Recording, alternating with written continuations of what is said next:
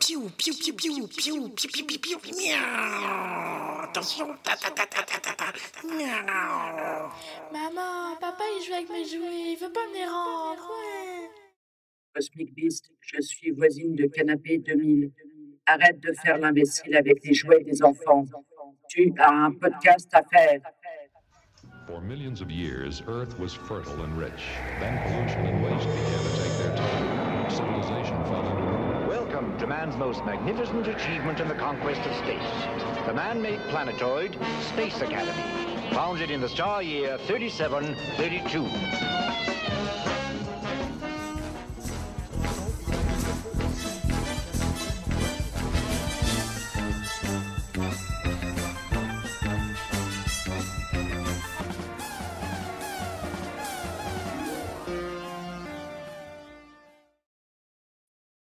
Vous avez un message aujourd'hui de Danny de Galaxy Pop.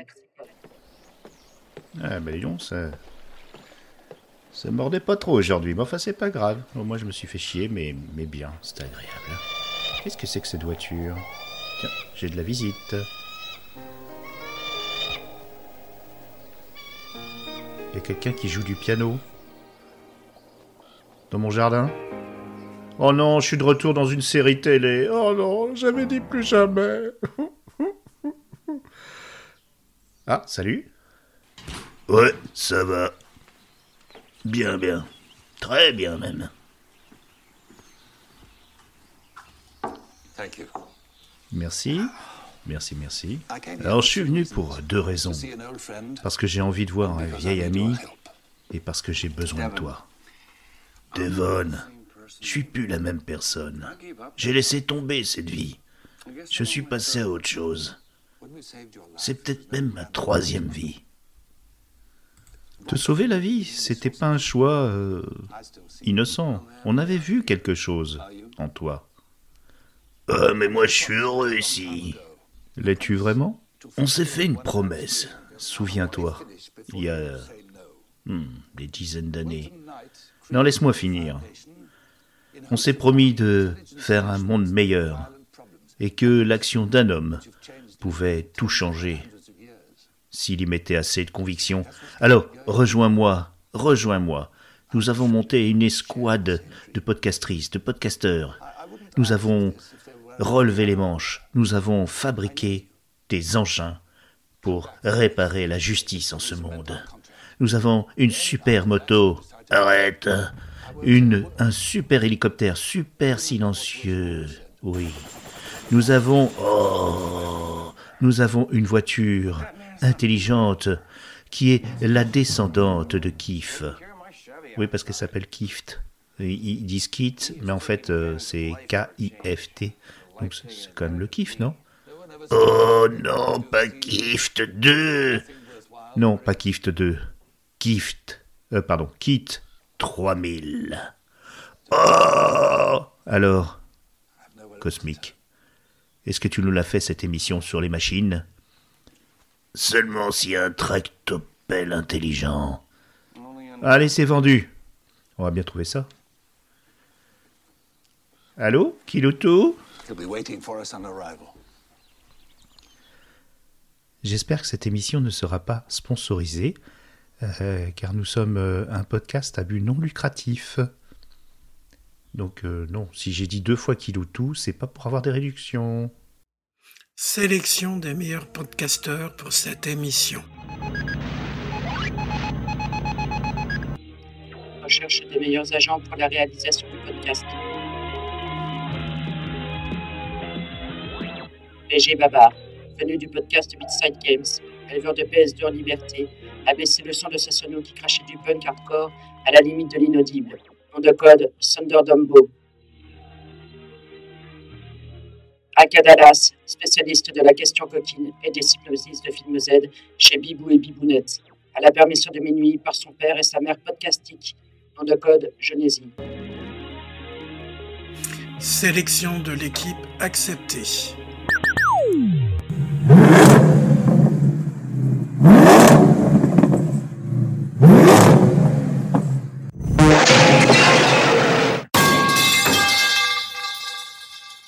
Eh bien, mes très chers amis, vous venez de l'entendre, ma mission euh, que je viens d'accepter, c'est de parler des quincailleries des années 80. Les années 80 auront été une année particulière parce que visiblement, on a commencé avec des véhicules extraordinaires. Je pense qu'il n'y a que cette décennie-là où on a eu ces véhicules particuliers. Pour m'aider dans ma mission, je suis accompagné de Aka Dallas. Bonjour Aka Dallas. Salut Cosmique, merci pour l'invitation. Le plaisir est pour moi.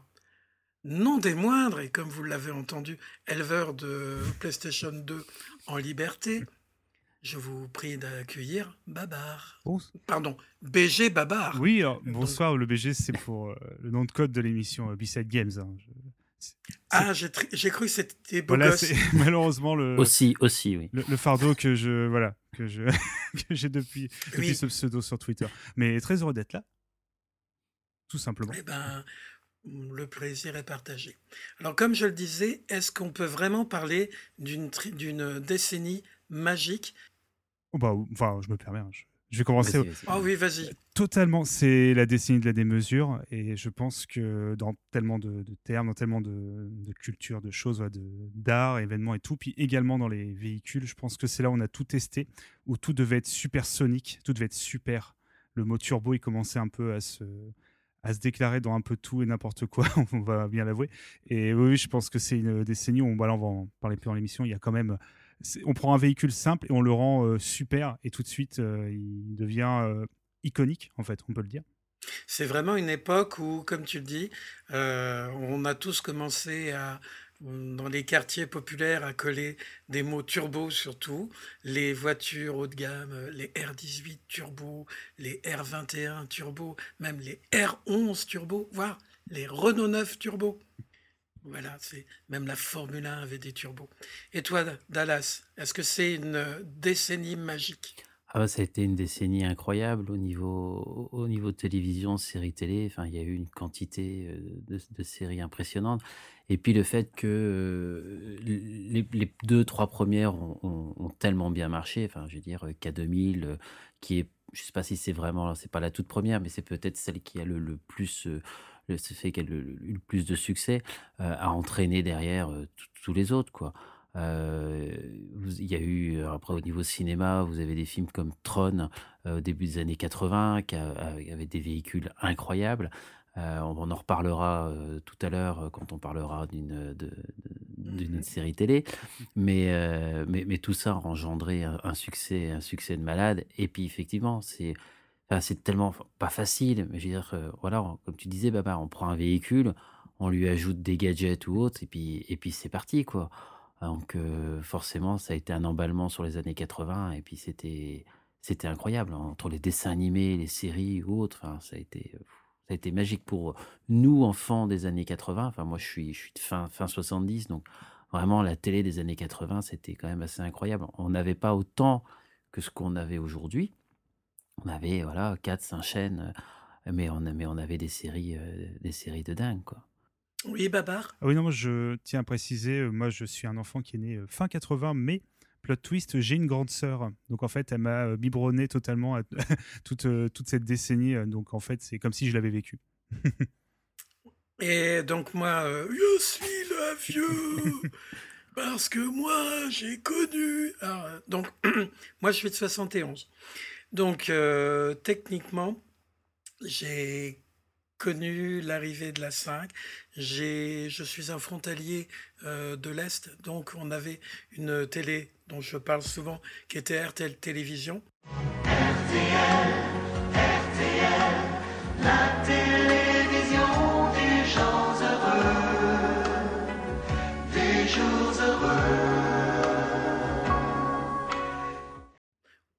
voir Télé Luxembourg qui diffusait, qui a diffusé un petit peu avant la 5 énormément de séries. Et puis les années 80, ben, ça a été la fin du service public où TF1 est devenu privé, la 5 est arrivée.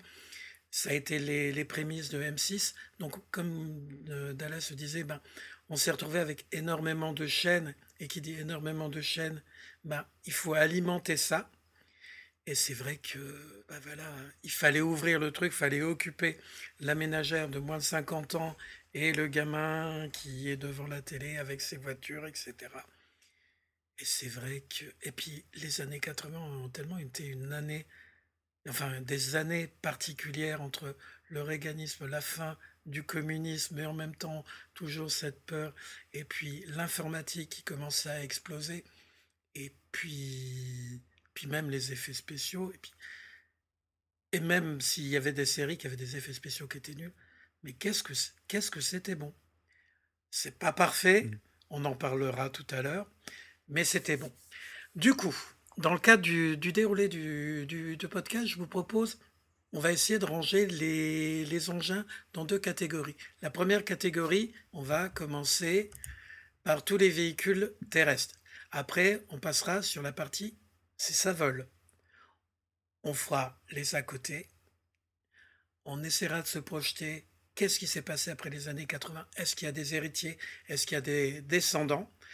Euh, Après, bah, si vous avez envie de nous vendre, mes très chers, euh, mes très chers, euh, chers invités, si vous avez envie de me vendre une ZX turbo diesel méga kitée avec les sièges en velours, ben, ce sera votre moment à vous. Les suspensions C'est vrai, j'ai bien connu euh, les, inégalée. les, les trucs. D'ailleurs, j'aurais un- une anecdote à vous raconter sur une, euh, une Citroën et je faisais du K2000 déjà avant l'heure.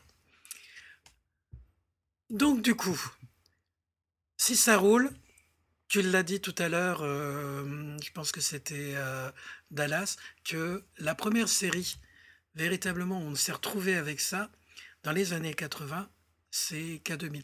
Les voitures avec des gadgets, il y en avait déjà eu. James Bond avait sa voiture. Moi, j'aurais tendance à dire que c'était presque la démocratisation du, gadget, parce que James Bond est un, un agent secret. Donc voilà, on va dire c'est armement, etc. Là, on est vraiment passé dans autre chose.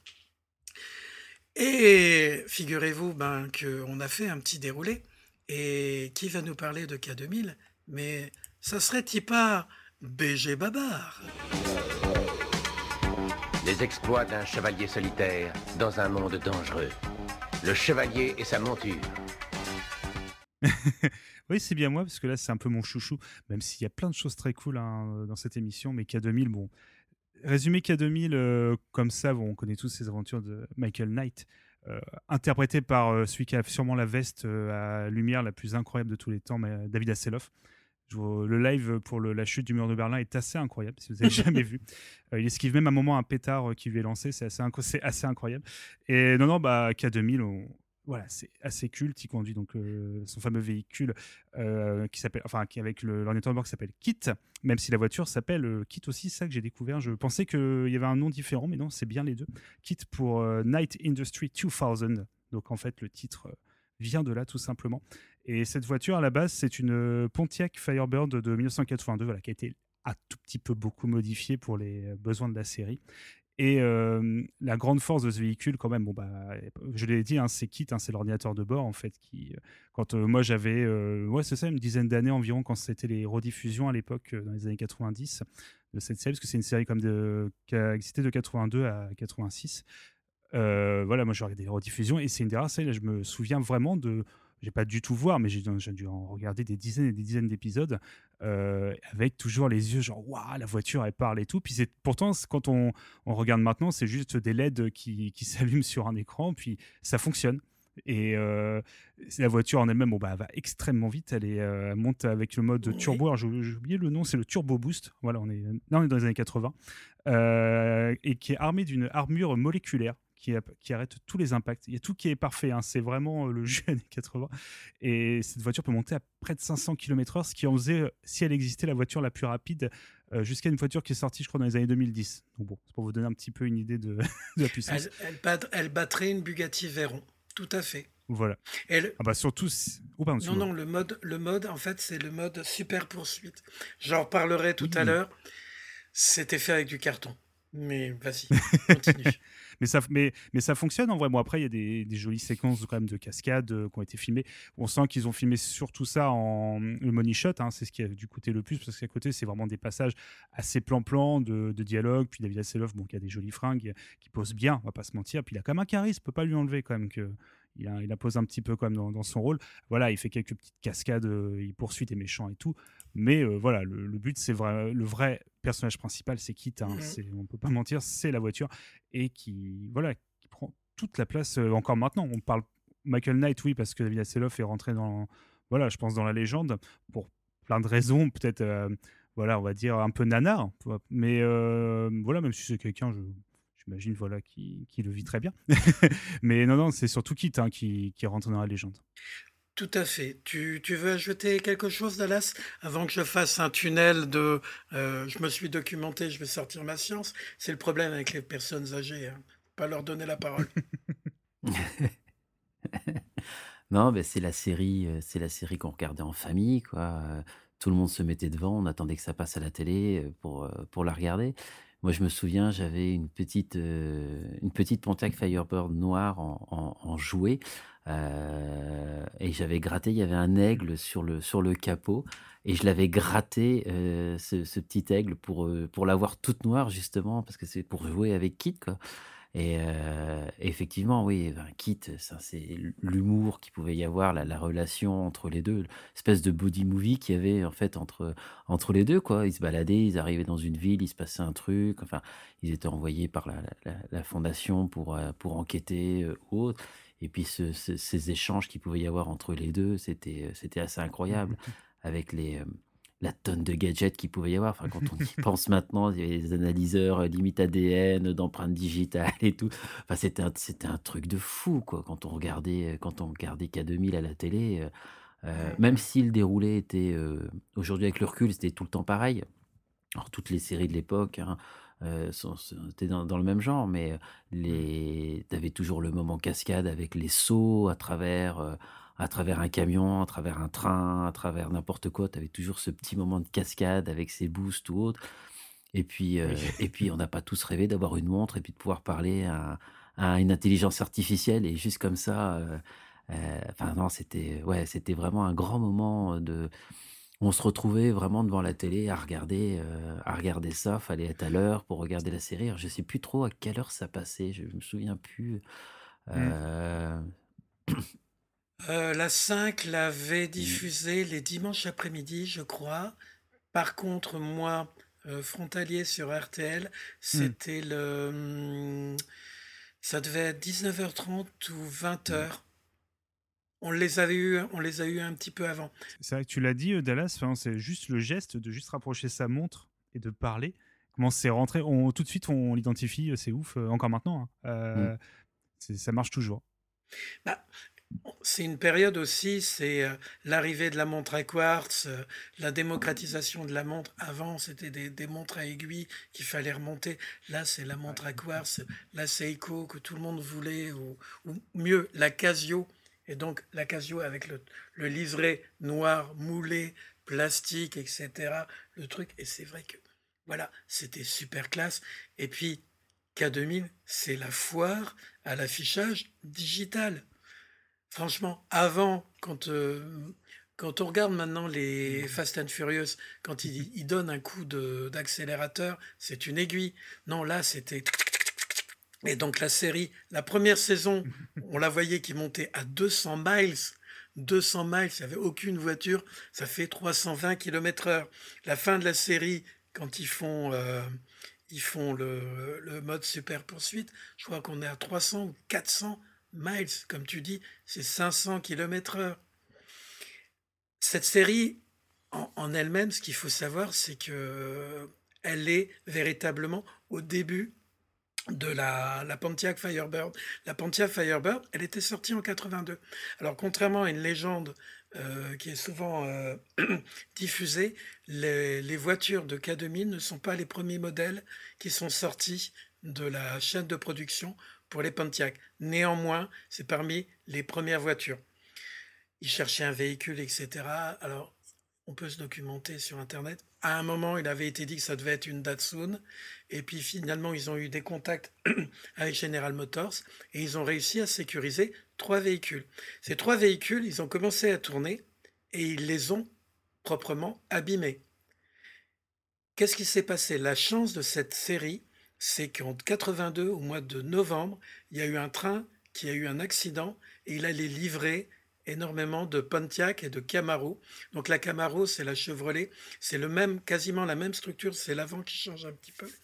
Et les, donc, suite à l'accident ferroviaire, il y a 23 euh, Pontiac qui ont été abîmés et qui n'étaient plus vendables. Alors elles pouvaient tourner, etc.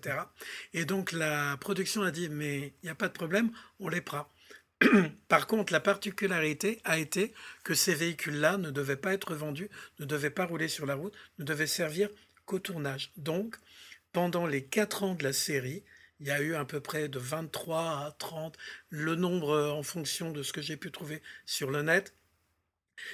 C'est des véhicules qui ont été utilisés dans toutes les productions du producteur qui était Glenn A. Larson. Donc on, peut retrouver de ces véhicules-là. Donc là, tu parlais justement de la Firebird avec l'aigle dessus. Ben, tu, vois, tu vois un modèle de l'homme qui tombe à pic. Donc euh, The Unknown Man avec euh, l'Imagor. Dans ma vie, je suis l'homme qui vient de loin.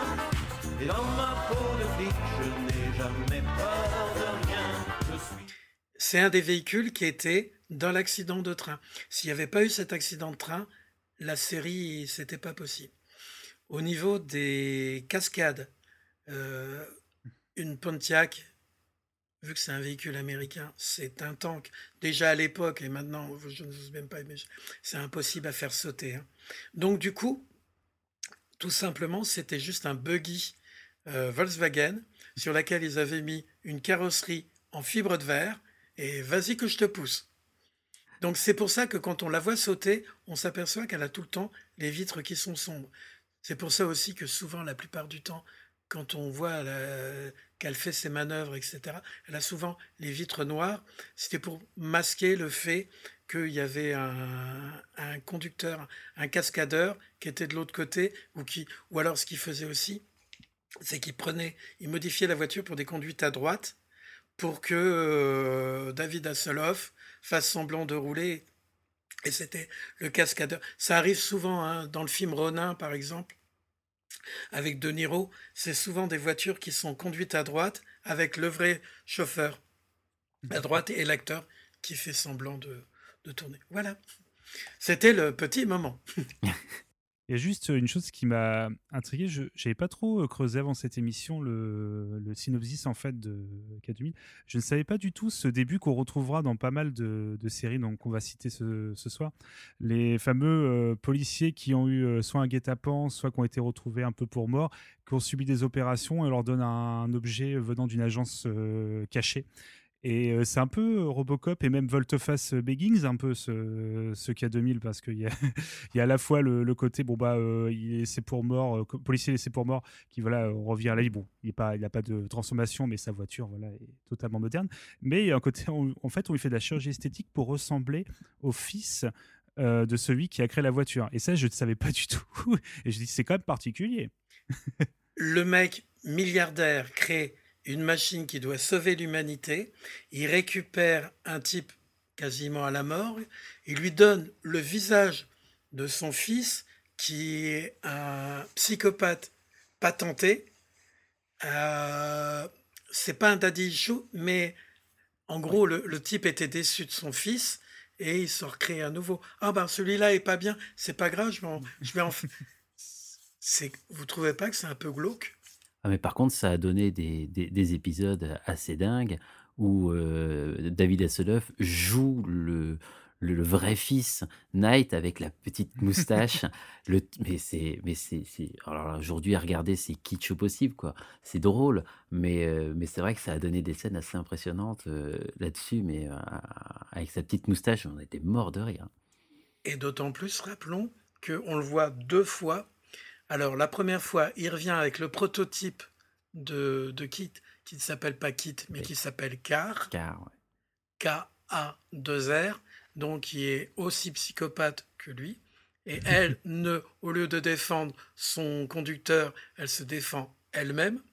Et après, il revient avec le Goliath, le méga euh, camion avec des lance-missiles au-dessus et un blindage moléculaire. Incroyable. Ça, ça me... rien, que, rien que de dire ça, vous Trop dites, bien. Ah, oui, oui, mais c'est mais c'est plaisant.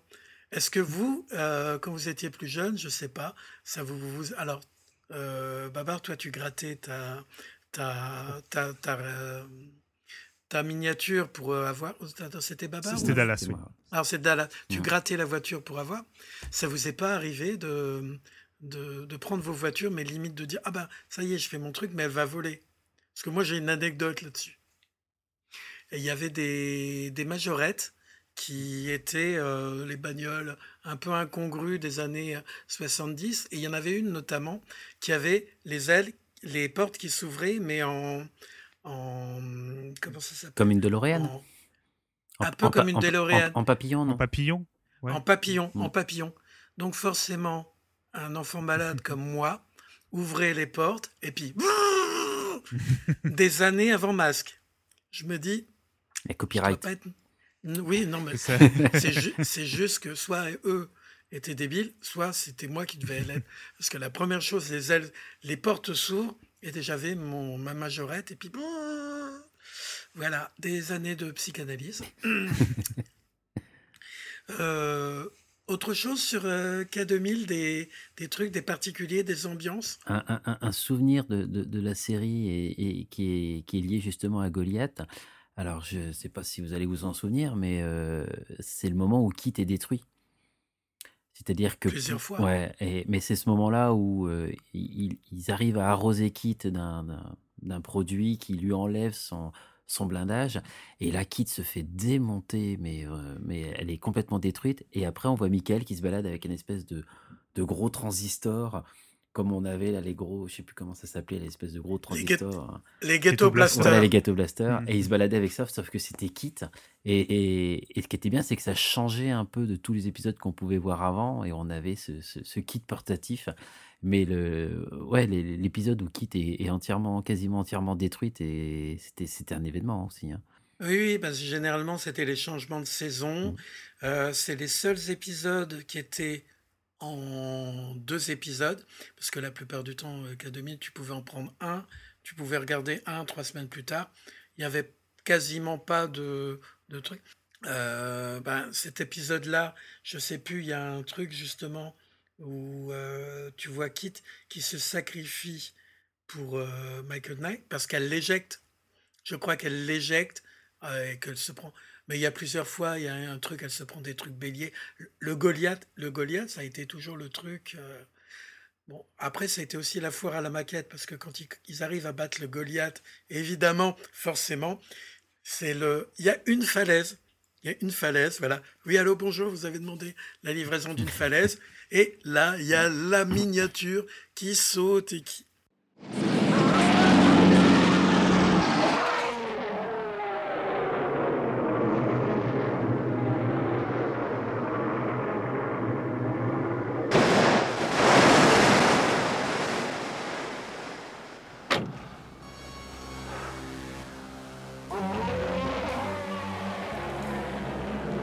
It's over. Et puis kaboum. C'est c'est plaisant. Après, après c'est vrai que c'était, quand on regarde au jour d'aujourd'hui, c'était pas super bien filmé. Euh, Man- Michael Knight, euh, David Hasselhoff peut mieux faire, mais en même temps, un type qui a joué dans euh, Star Crash, un film euh, qui est une copie de Star Wars euh, de doit être 1980, italien. Voilà. il- Après, on le retrouve euh, dans Les Gardiens de la Galaxie. On le retrouve euh, dans. Et il a joué Nick, Il a Fu- fait. Nick Fury aussi. Oui. Il a fait Nick Fury. Il est dans Sharknado. Oui. Bon, bah, il a des impôts à payer comme tout le monde. Puis ça restera l'homme qui court le plus classe sur la plage. euh, voilà.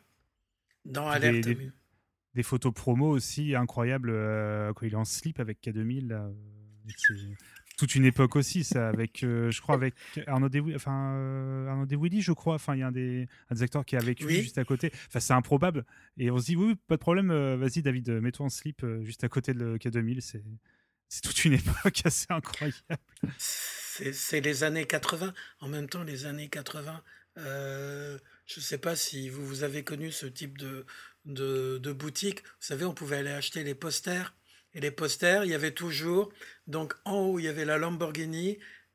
Au milieu, la hum, Ferrari Testarossa, celle de, euh, de, de, de flic à Miami. Puis troisième, il devait y avoir une Porsche. Et c'était tous, tous les gamins de l'époque, il avait ça dans le truc. C'est vrai que c'est l'époque où tout le monde commençait. Bah, Babar, on en reparlera tout à l'heure, mais c'est aussi l'époque où tous les simulateurs de voitures, les années 80, ont commencé à arriver. euh, Ouais. Les, les premiers test drive euh, ou autres trucs, on a commencé. Puis il a été adapté en pas mal de jeux vidéo aussi, ce K2000. Bon, à chaque fois, c'était très compliqué, dont un jeu PS2 euh, absolument effroyable. Mais il y a eu beaucoup de, de sorties. Puis, euh, c'est sûr, et voilà, juste un dernier point, si je voulais appuyer, on va, on va reparler pas mal de fois aussi pendant voilà, cette émission. Mais c'est la musique aussi, qui est culte, hein, le, le générique. Les simples petites mélodies là de. Incroyable. Ça aussi, ça, c'est d'une efficacité assez dingue. Stu Phillips, si je me trompe pas, ou un Mm, Douette. exactement. Mm. Stu Phillips. Bon, après euh, Glenn Larson, il était connu euh, pour, euh, pour sa musique. Puis bon, Glenn Larson, il, est- il a un surnom, c'était, on l'appelait, la- il y avait un jeu de mots sur Larson, Larsin. Il aimait bien voler un peu, un peu partout les, les idées, et puis il recyclait ses idées, parce que le, le LED, comme ça, ça vient de quelle série qu'il avait déjà faite, à votre avis? Ah, c'est Battlestar Galactica. C'est Battlestar Galactica, donc petit coucou à Draven. Ouais. Et oui, voilà, donc il s'est dit. Bon, alors par contre, c'était une horreur à faire fonctionner sur la, sur la voiture. Ils avaient programmé avec euh, des, des cartes mères des années 80. euh, au, jour d'aujourd'hui, euh, AliExpress, il vous fait ça en, deux minutes. Même euh, vous allez chez Action, vous achetez un truc de LED. Il y a même des fois, d'ailleurs, il doit y avoir deux, trois fois où on voit la scène, où on voit le, le truc devant qui doit déconner. hein. Au niveau des histoires, moi je sais que je me rappelle quand même, il y avait des fois des... Il y a un épisode qui m'avait toujours choqué. Ça se passait avec une, euh, des Asiatiques de deuxième génération. Donc ça devait se trouver au niveau de San Francisco. Et alors, est-ce que c'est la version française? Mais en fait, ils traitaient les Asiatiques. Alors déjà, Hasselhoff faisait du kung-fu. Déjà, donc en gros, il faisait un high kick à la Chuck Norris, forcément, mais avec des Santiago, forcément, parce que c'est dans le contrat. Et puis, il traitait les types, il les traitait de face de singe. J'avais pas entendu ça depuis les années 80, euh, les années 40, pendant la Seconde Guerre. C'est assez impressionnant, et oui, il y avait des moments comme ça. Mais après, oui, c'est j'arrive dans une ville, il y a un problème, je résous le, truc, j'embarrasse la, la du coin et je repars dans le ciel couchant. Et je remonte. euh, Alors, il y a un truc toujours qui m'a quand même impressionné, c'est la base mobile de la fondation, le camion qui lui servait de tout. Mais euh, c'était un peu interdit, ça. C'est que la bagnole est rentrée tout juste, mais il arrivait, il pouvait euh, ouvrir les portes et limite, il y avait un salon à l'intérieur. Il y avait quand même aussi euh, des personnages secondaires qui étaient quand même, qui étaient quand même très intéressants. C'est-à-dire qu'on avait quand même Devon Miles, et puis on avait forcément les, les- les deux jolies techniciennes qui étaient là pour réparer kit euh, ou autre, hein, Bonnie, euh, Bonnie et April. Mais c'est vrai qu'on avait ce, petit groupe de personnages euh, se- secondaires qui, étaient, toujours là à un moment donné, effectivement quand le camion, quand le camion arrivait, qui était toujours intéressant avec cette relation. euh, euh, avec Devon en, en- patron, copain ou autre, et puis bah, le côté euh, dragouille un petit peu avec les, techniciennes où il se passait jamais rien, mais euh, parce qu'elles étaient tout le temps toutes les deux à fond sur, euh, sur les réparations de kits. Donc c'est vrai qu'on avait aussi ces, ces personnages secondaires là qui étaient, des- qui étaient très intéressants à côté. Le, le support technique. C'est vrai que pour l'époque, honnêtement, avoir une mécanicienne cybernéticienne, c'est vrai que c'était relativement rare. Mais je pense qu'elle était plus cybernéticienne que Mécano. Donc là, dans l'idée. D'ailleurs, la première, quand tu dis euh, Bonnie, euh, ça, elle a fait la première et la quatrième saison parce que je crois qu'elle avait été. Euh, il la trouvait pas assez glamour, il l'avait remplacée. Et David Hasselhoff avait fait des pieds et des mains pour qu'elle revienne pour la troisième ou la quatrième, euh, la quatrième euh, saison. Autre chose sur notre très cher K2000. Un, un- autre souvenir, c'était à la fin d'un épisode où on, retrouve en fait l'ancienne petite amie de, de Michael Knight quand il était flic, Michael Long, où il doit la protéger, je crois, et elle essaye de le tuer. Je sais pas si ça vous rappelle quelque chose.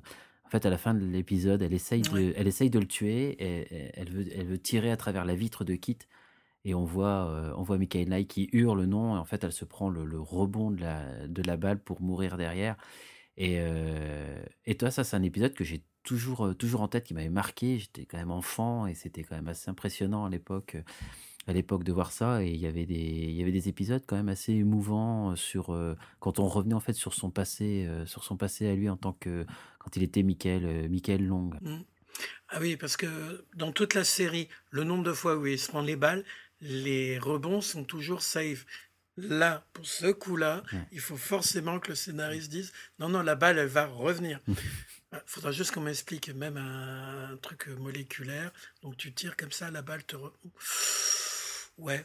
Alors, euh, il était où le mec en, euh, en sciences physiques, euh, niveau balistique C'est c'est du scénarium lourd, hein, comme Ouais. on dirait. Il s'étranglait déjà en voyant les performances de vitesse de la voiture, Ouais. je pense. Il était- Ah, mais après, après en France, c'est vrai que K2000, ça a été une, une super Mm. importance. hein. On a des présentateurs télé euh, qui se sont vantés d'avoir euh, le K2000 officiel. hein. Et c'est là euh, le moment où je commence à commencer une phrase et je me rappelle plus. Vincent Perrault. Oui. Qui a tout- alors qu'en fait, c'était. Au jour d'aujourd'hui, on pense que c'est plus une copie. Il y a aux États-Unis un, un groupe qui, re- qui remonte, je mettrai le lien dans la description, qui a récupéré un certain nombre de, de voitures de la production, qui commence à les retaper. Euh, visiblement, ils ont récupéré le, le, le tracteur du, du camion.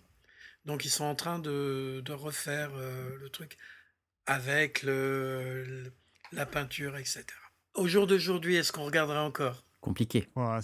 Compliqué. Compliqué. ouais, Un ou deux extraits pour rigoler, mais honnêtement, hein, j'ai pas regardé ça. ça- Enfin, un épisode entier, déjà, ça va être un peu long, je pense. C'est vraiment pour du, du moblage. Donc, on va dire au revoir à, à K2000 et on va rester sur du Glenn Larson. Donc, Glenn Larson, comme je le disais, Mabab, Abab du grand, grand mogul de la, de la production de séries télé, donc euh, Galactica, K2000, euh, L'homme qui tombe à pic, etc. Et dans les années 80, il a fait une série totalement improbable en peu d'épisodes qui est Nawak. On aurait quasiment pu la mettre parce qu'elle a la liaison de la de ce qui roule et ce qui vole. Donc cette série, ça s'appelle Police 2000. Il existe un monde au-delà du nôtre, où la réalité des choses ne nous semblerait que pure fiction. Un monde où les lois ne suffiront plus à annihiler les crimes de demain. C'est au milieu de cette jungle qu'allait naître une nouvelle race d'hommes, prêts à défendre nos frontières et à sauvegarder les valeurs de notre société. On les appelle Highwaymen. Voici leur histoire. Et Police 2000, il y a eu très peu d'épisodes et ça s'appelait The Highwayman. Alors figurez-vous que vous prenez l'acteur qui avait fait le... euh, comment ça s'appelle? Voilà, je pars dans des, des trucs. Voilà, c'était Flash Gordon. Flash Gordon, eh ben, en fait, c'est l'acteur de Flash Gordon. C'est Sam G. Jones, que vous allez revoir des années plus tard dans euh, Ted, le film Ted, qui se retrouve dans cette série et je vous entends rigoler. Il a un camion. Mais comme dirait euh, Renault, c'est un putain de camion. En gros, c'est un camion qui peut tout faire. C'est un camion qui a une voiture qui est à l'arrière. Bon, ça, K2000, il l'avait fait. C'est un camion blindé énorme. Mais quand le héros a un problème, il appuie. Non, il retire. Alors c'est ça qui me rend fou. Il retire le volant, il le pose à côté, il prend un manche, il le met et le truc s'ouvre et c'est un hélicoptère.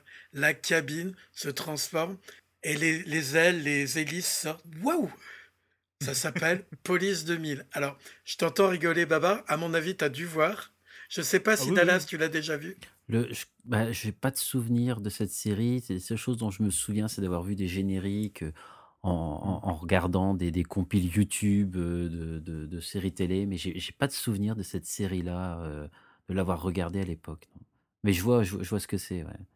Alors, mais c'était c'était un truc qui était improbable. C'était euh, en gros. Alors le, le début c'était euh, on est à la limite du futur, mais on n'est pas vraiment. En gros, c'est une agence gouvernementale. Encore une fois, qui va de ville en ville, qui règle les, les problèmes. Donc là, je suis en train de regarder sur NDB, il y a 10 épisodes. Le type, euh, il porte un énorme cuir perfecto, pantalon en cuir, et il a un flingue euh, à, la, à la hanche, c'est un fusil à pompe. Mais le fusil à pompe, euh, mouse costaud, genre quand il tire des balles, euh, déjà le mec il recule de 5 mètres, ou alors ça te fait sauter des, des bagnoles. Les gars, pff, je sais pas ce que vous avez pris, mais je dirais qu'une chose, il en reste. et, et là justement, mais bon, alors après c'est... Mais vraiment le... Je me demande même si dans certains films français, ça n'a pas été repris le fait de je retire le volant, je mets un manche à balai à la place. Je me demande si ça n'a pas été repris dans Taxi, ça. Totalement. Taxi, euh, Taxi 2, c'est ça. hein. Ah, mais- je, je m'en- veux presque de savoir ça euh, comme ça, tu vois, instantanément. Mais... Oui, moi, tu te Mais sens sale, tu te sens sale. Taxi 2, ouais, il retire le volant, puis il met un. Enfin, oui, un- alors j'ai pas le nom des commandes pour un avion. Mais un joystick ou un manche à balai. Ouais, c'est Les- manche à balai, oui, pardon, oui, c'est ça, oui. Les vieux comme moi te diront, à l'époque, quand on sautait sur Colvésie, on avait des manches à balai. Et maintenant, eh, remarque, tu dis à un gamin, euh, prends ton manche à balai, et ben, il, prend, il te fait Harry Potter. Finalement, quand ils veulent, Harry Potter a aussi un manche à balai. Techniquement. Ça marche. Ouais. Non, non, mais c'est- c'était totalement improbable avec des, des acteurs. Donc, euh, on a euh, donc le mec qui avait fait euh, Flash Gordon. On a un espèce de type qui était euh, boxeur, lutteur, qui s'appelait Jetto. des véhicules totalement improbables. On a Tim Russ, le Tim Russ que vous allez revoir des années plus tard dans Star Trek Voyager.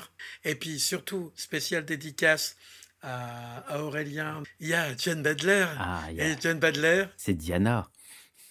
oui, c'est celle qui mange les hamsters euh, tout cru. Mm. Voilà. Un jour, euh, je pense, si Aurélien ne fait pas V, je pense qu'il faudra qu'on tente.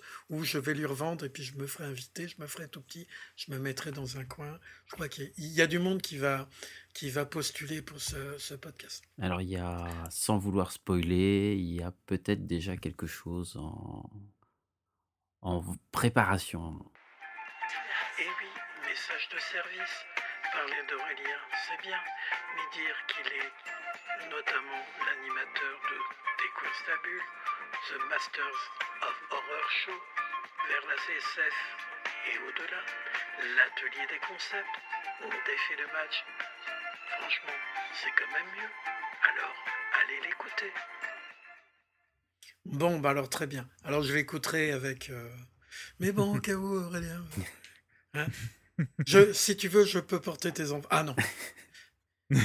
mais, euh, mais ça me fait penser d'ailleurs, euh, quand vous regardez le, le, le pilote de At the, the Highwayman, bah, figurez-vous que comme on est chez Glenn Larson, il y a un type qui va aller chez un concurrent, c'est Stephen G. G. Cannell, qui fera euh, Reno Rain, le rebelle. Le dimanche après-midi, j'allume la télé, je regarde le grand Lorenzo Lamas, le rebelle c'est lui. Le dimanche après-midi, j'allume la télé, je regarde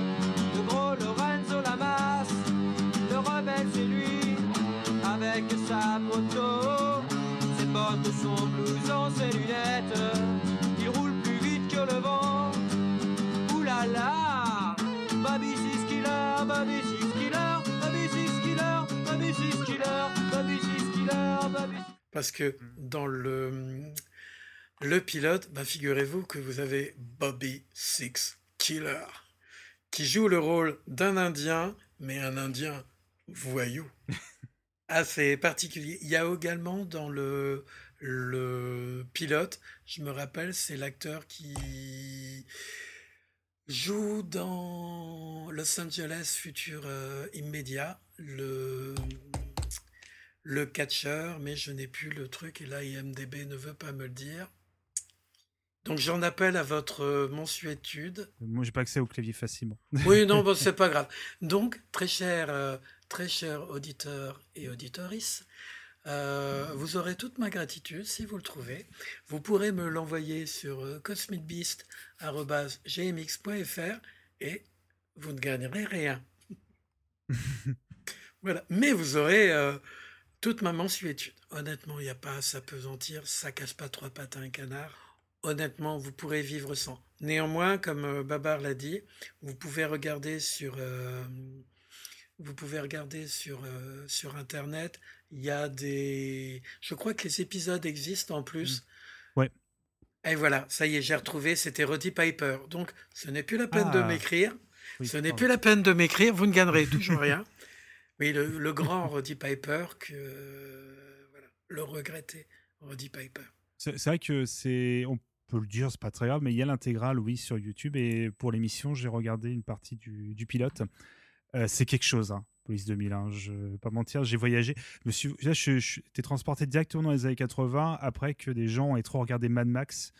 euh, parce que c'est littéralement, tu l'as dit, hein, le, les vêtements en cuir. Il manque le petit chien, c'est tout en fait. Il manque juste. euh, Ben si, il l'a, c'est son copain. Oui, c'est- ça qui est un peu ouais. Mais c'est c'est vrai que j'ai regardé un peu comme ça. T'as les même tu sais même euh, il va attaquer des méchants dans des sortes de hangars avec euh, des ventilos dans avec- qui reflètent la lumière avec Mhm. la poussière. Où c'est bon et c'est quand même des images bon. C'est pas forcément extrêmement bien filmé les actions, mais ça a quand même un grain. Je peux pas un petit cachet comme que je peux pas enlever, même s'il se passe pas grand chose. Et le dans le pilote, le camion est un pouvoir d'invisibilité aussi. Donc il est furtif. Ça c'est donc un moment assez incroyable, très nanar où on le voit descendre en fait de son camion qui est invisible. Donc ils ont mis une, une sorte de fond vert euh, où on le voit. euh, voilà. euh, c'est- c'est- mais c'est euh, ouais. et- Et donc quand tu l'as dit, moi dans mes notes j'avais marqué gros gros camion. En effet, c'était le Putain de camion. assez incroyable avec le cockpit d'un hélicoptère Gazelle en fait qui remplace le l'endroit où normalement on a le volant quoi. Enfin, que ce design me terrifie en vrai. Mais, Mais c'est Il, il est beau. Et il y a même, un- il y a Oui, même, un, il y a même un deuxième camion. Le truc était totalement impossible. En gros, c'était ni plus ni moins. Le tracteur, c'était une petite voiture qui était toute basse. Euh, donc le, le chauffeur du camion était au ras du sol, pas protégé, et tu avais une énorme remorque derrière. Le truc, euh, la première chose, tu finis encastré dans un autre camion. euh. Mais alors, par contre, le camion existe toujours. Il a été celui qui l'a créé l'a racheté à l'issue de la série. Il l'a revendu et à l'heure actuelle, c'est un tatoueur qui parcourt les États-Unis et parce qu'il a été rénové. Ah oui, oui, oui. Et vous vous chercherez, il y a des, des vidéos. Et voilà. C'est mais mais il est il est il est beau. Et puis en plus, on va le dire, on en reparlera tout à l'heure. Et c'est un hélicoptère français. C'est la classe, non? Que vous voyez derrière là, pas mal, non? C'est français. C'est- clair. Mais c'est te faire tatouer dans le camion de police 2000, c'est quand même une expérience de vie. Hein. Je pense que là, euh, Ah bah, là, je pense que c'est ça et, et manger un hamster avec euh, Jeanne Baudelaire. hein. Là, moi, c'est mon, c'est mon, mon goal ultime. hein. Je pense que là, j'irai pas plus loin. mais juste pour, euh, comme a dit Dallas, moi, je n'ai pas souvenir d'avoir vu euh, vraiment beaucoup euh, à l'époque. Ça s'est rediffusé aussi, je crois, mais pas forcément beaucoup. Donc j'ai- dû voir passer à l'époque surtout le titre parce que moi, dès qu'il y a 2000, forcément, je- dans le titre, je m'y intéresse. Mais j'ai vu passer, c'est voilà, j'ai vu le pilote pour l'émission, mais j'ai pas un grand souvenir d'avoir vu ça plus jeune. Bah, moi, je me rappelais à peine du pilote. Je l'ai revu il y a quelques mois. Puis tout d'un coup, quand j'ai vu Roddy Piper et que j'ai vu Bobby Six Killer, oui, parce que Bob, il a un, il a un, nom l'acteur, mais franchement, je trouve que le mot, le, le- son nom de, de personnage, Bobby Six Killer. Là aussi, c'est classe. Voilà, donc Police 2000. Donc, on a la voiture, on a le camion qui fait tout. Parce que, évidemment, à l'arrière, il avait une Lotus Esprit. hein. Voilà, tant qu'à faire. hein. Je pose le camion là, hein, et puis je vais aller chercher des clopes et je reviens. C'est quelque chose qu'on a maintenant. Tu as des camping-cars géants euh, Oui. qui sont quasiment des camions et tu as le buggy. euh, c'est euh, en fait c'est Police 2000. Alors, moi, j'ai vu, j'ai vu un, des véhicules. Alors, tu as. euh, alors, c'est pas à l'arrière. Alors, j'ai vu à l'arrière. Il existe des camions que tu peux modifier ou tu peux en faire entrer une Smart ou une Mini à l'arrière. Tu as une rampe, tu, as le truc. Et tu as la version euh, de type euh, énorme bus où là, tu mets ta voiture sur le côté, une, soute, là où tu as les soutes de bagages, la soute s'ouvre, tu as deux rails qui sortent, ça prend la voiture, ça la rentre à l'intérieur. Voilà, police, police 2000, police 2000. Et puis après, tu mets un réacteur nucléaire, tu mets un recycleur d'air. puis c'est bon, hein, la Troisième Guerre mondiale, elle peut arriver. Et et t'es bien. Et là, tu fais Mad, Mad- Mad Max 5, et puis voilà, c'est parti. oui, Voilà. T'as déjà tout là, t'as le perfecto. et Ouais. tout, de toute façon. Enfin, vu ce que ça, Passez-moi. vu ce que ça doit consommer, à mon avis, tu vas pas aller bien loin. Ben, c'est pour ça, tu mets une pile nucléaire. Oui. Mais à l'autre bout du bus. Oui, à l'autre bout. À l'autre bout du bus. Toi, tu te mets vraiment. C'est pour- Pourquoi votre bus est aussi grand? Bah, parce que j'ai un réacteur nucléaire. Ah, c'est pour ça qu'il fait 30 mètres. Oui, oui. Puis c'est chiant à entretenir, vous imaginez pas en plus. hein. Oui, oui, non, mais je comprends. Mais après, je retrouve tout le temps mon... ma voiture, elle brille dans le noir. C'est- Bon, après, c'est bizarre. Il y a des gens bizarres. J'avais laissé mon chien à l'arrière. Maintenant, il est bizarre. Il a trois têtes. je pense qu'on est, on est bon là. On va pouvoir écrire notre série. Voilà. Highwayman, si vous arrivez à le trouver, je mettrai les liens. Euh, ça n'existe pas en français, par contre. Vous l'avez en anglais. Euh, Honnêtement, vu le niveau euh, d'anglais, regardez-le pour le plaisir. Et sinon, j'essaierai de trouver des moments où il y a la, transformation camion, hélicoptère. Et Dallas, c'est ton moment. C'est mon moment avec une série que j'ai jamais pu oublier en fait. Et pourtant, il n'y a pas eu beaucoup d'épisodes. Euh, c'est Ottoman. Alors, Ottoman, euh, si vous avez, j'imagine certainement vu le film Tron, eh ben en fait, c'est Tron mais à l'envers. Où au lieu d'avoir un, un être humain coincé dans un ordinateur, qui se retrouve dans un ordinateur, eh ben là c'est l'inverse. On a euh, une intelligence artificielle qui a été créée par un, un policier surdoué en informatique. Bon, déjà le pitch euh, improbable. C'est Euh, impossible. Habituellement, Voilà il, il- il tape avec deux doigts. C'est pas possible. et qui, qui arrive à créer ce, ce- ce programme et donc qui, qui sort de l'ordinateur. Donc c'est euh, un- une sorte d'hologramme en fait hein, et qui est capable, alors qui est bien entendu beau gosse, super intelligent, qui est capable de, de- d'apprendre des choses par cœur. Je me souviens d'un épisode où il lit un- le scénario d'un- d'une série télé parce qu'il fait l'acteur. euh, et il passe les pages comme ça, c'est super rapidement. Il doit lire 300 pages en une seconde. Il connaît tout par cœur. Enfin, c'est un truc assez improbable. Et il est surtout aidé euh, d'un petit, euh, d'un petit, je sais même pas comment ça s'appelle, espèce de petit cube qu'on appelle curseur, hein, qui était capable de lui fabriquer absolument tout et n'importe quoi. Donc euh, vraiment le, le, je crois qu'il lui- fait les vêtements même parce qu'en fait quand il sort de Oui. voilà quand il, si je me souviens bien quand il sort de, de, de l'ordinateur il a une tenue euh, fluo euh, à la Tron hein, parce que c'est vraiment Mhm. exactement la même chose et donc on a Curseur qui lui fabrique des vêtements et puis surtout qui lui fabrique des voitures et une voiture euh, une Lamborghini Countach hein. alors Mm. Une voiture La voiture des Ah années 80. ah, la, la- ouais. la voiture de, de, de dingue, magnifique, avec tous ces néons bleus, euh, capable bien sûr de certainement de rivaliser avec Kit en termes de vitesse, euh, vitesse de pointe. Et ce qui était drôle aussi, euh, je ne sais pas si vous vous en souvenez, ces petits moments où quand ils sont à très très grande vitesse, la voiture prend des virages à 90 degrés euh, immédiatement et le, le- le- le pauvre flic euh, qui est copilote se retrouve la, la- la tête coincée contre la vitre parce que lui ne peut pas supporter ces brusques changements de, changements de direction et, euh, Et c'était assez drôle, ces petits moments, c'est drôle. C'est une série qui était, qui était très drôle. Euh, on, on avait, on avait Curseur qui fabriquait des matelas pour récupérer les méchants quand ils tombaient d'une fenêtre. On avait des petits moments, alors euh, ils passeraient peut-être un peu moins bien aujourd'hui, euh, où on avait Curseur qui allait embêter les jeunes filles, euh, qui allait plonger dans les décolletés ou qui passait sous les jupes. Euh, donc c'est vrai qu'aujourd'hui, voilà, très années 80. hein. Et donc, bah, il n'y a pas eu, ouais, y a pas eu beaucoup d'épisodes. hein. Je crois que ça doit être une dizaine d'épisodes ou une douzaine d'épisodes, euh, 13. gr- grand maximum. 13. Et euh, mais moi, ça m'a marqué, quoi. Ça m'a marqué. euh, la voiture, l'hélicoptère aussi. Parce que, vraiment, ouais, on y voit générique. Il avait la totale. Il avait Il tout. Il était, il était grand. C'était ce grand blond, euh, a- beau gosse. euh, Puis tous ces moments de d'incompréhension, parce que lui, c'est un ordinateur, c'est une intelligence artificielle. Il connaît pas la vie de, de, de, de tous les jours. Et donc, il y avait ces petits moments très drôles aussi euh, dans cette série. euh. Voilà. Et ça, c'était euh, c'était assez sympa. Et moi, ça m'est toujours resté dans un coin de la tête, euh, cette série. Ça fait partie de ces nombreuses séries qui n'ont pas duré longtemps. Euh, on, en, on en reparlera avec euh, Tonnerre Mécanique aussi, Mm. qui n'a pas duré longtemps. On, a des séries comme Manimal, hein, pareil, il y a une dizaine d'épisodes euh, grand maximum. Et toutes ces séries-là qui n'ont pas duré longtemps, mais et qui 30 ans après, on- pour ceux qui les ont connues euh, à l'époque, bah, on, on y pense toujours. Quoi. Donc, euh, donc ça avait bien marqué, ça m'avait bien marqué, moi, à cette époque-là. Ben, l'acteur qui jouait l'Ottoman, rien que le nom pour te dire qu'il était beau, Ouais, Chuck ouais. Wagner. Chuck Wagner. Voilà. Ben, tu vas sur. MDB, au lieu de, de l'avoir la truc de Ottoman, tu le vois avec des bras, on croirait mes jambes, et il a, il a la même épée que Dallas à son mur. Mais voilà.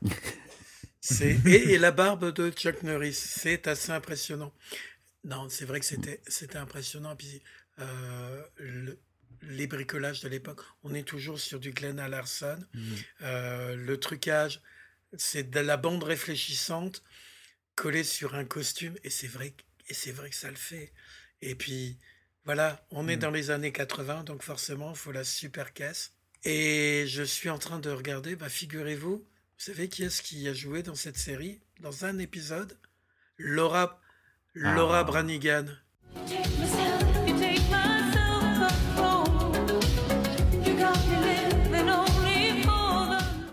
Ok. Euh, elle était actrice et compositrice. Ah ouais, elle est connue c'est- pour. Flashdance, SOS Fantôme et moi, Toin- euh, euh, Tonia. À, écoutez, à vérifier, très cher auditeur et très chère auditrice, si je me suis planté, c'est pas ma faute. C'est la faute à euh, hmm, Babar. voilà. Voilà, comme ça. Alors, vas-y. Mais du coup, contre Kiems, parce que j'ai une autre anecdote, euh, également acteur. Vas-y. Parce que là, j'ai, je, je- désolé, je vais m'épancher un petit peu, mais je ne connaissais absolument pas avant cette émission.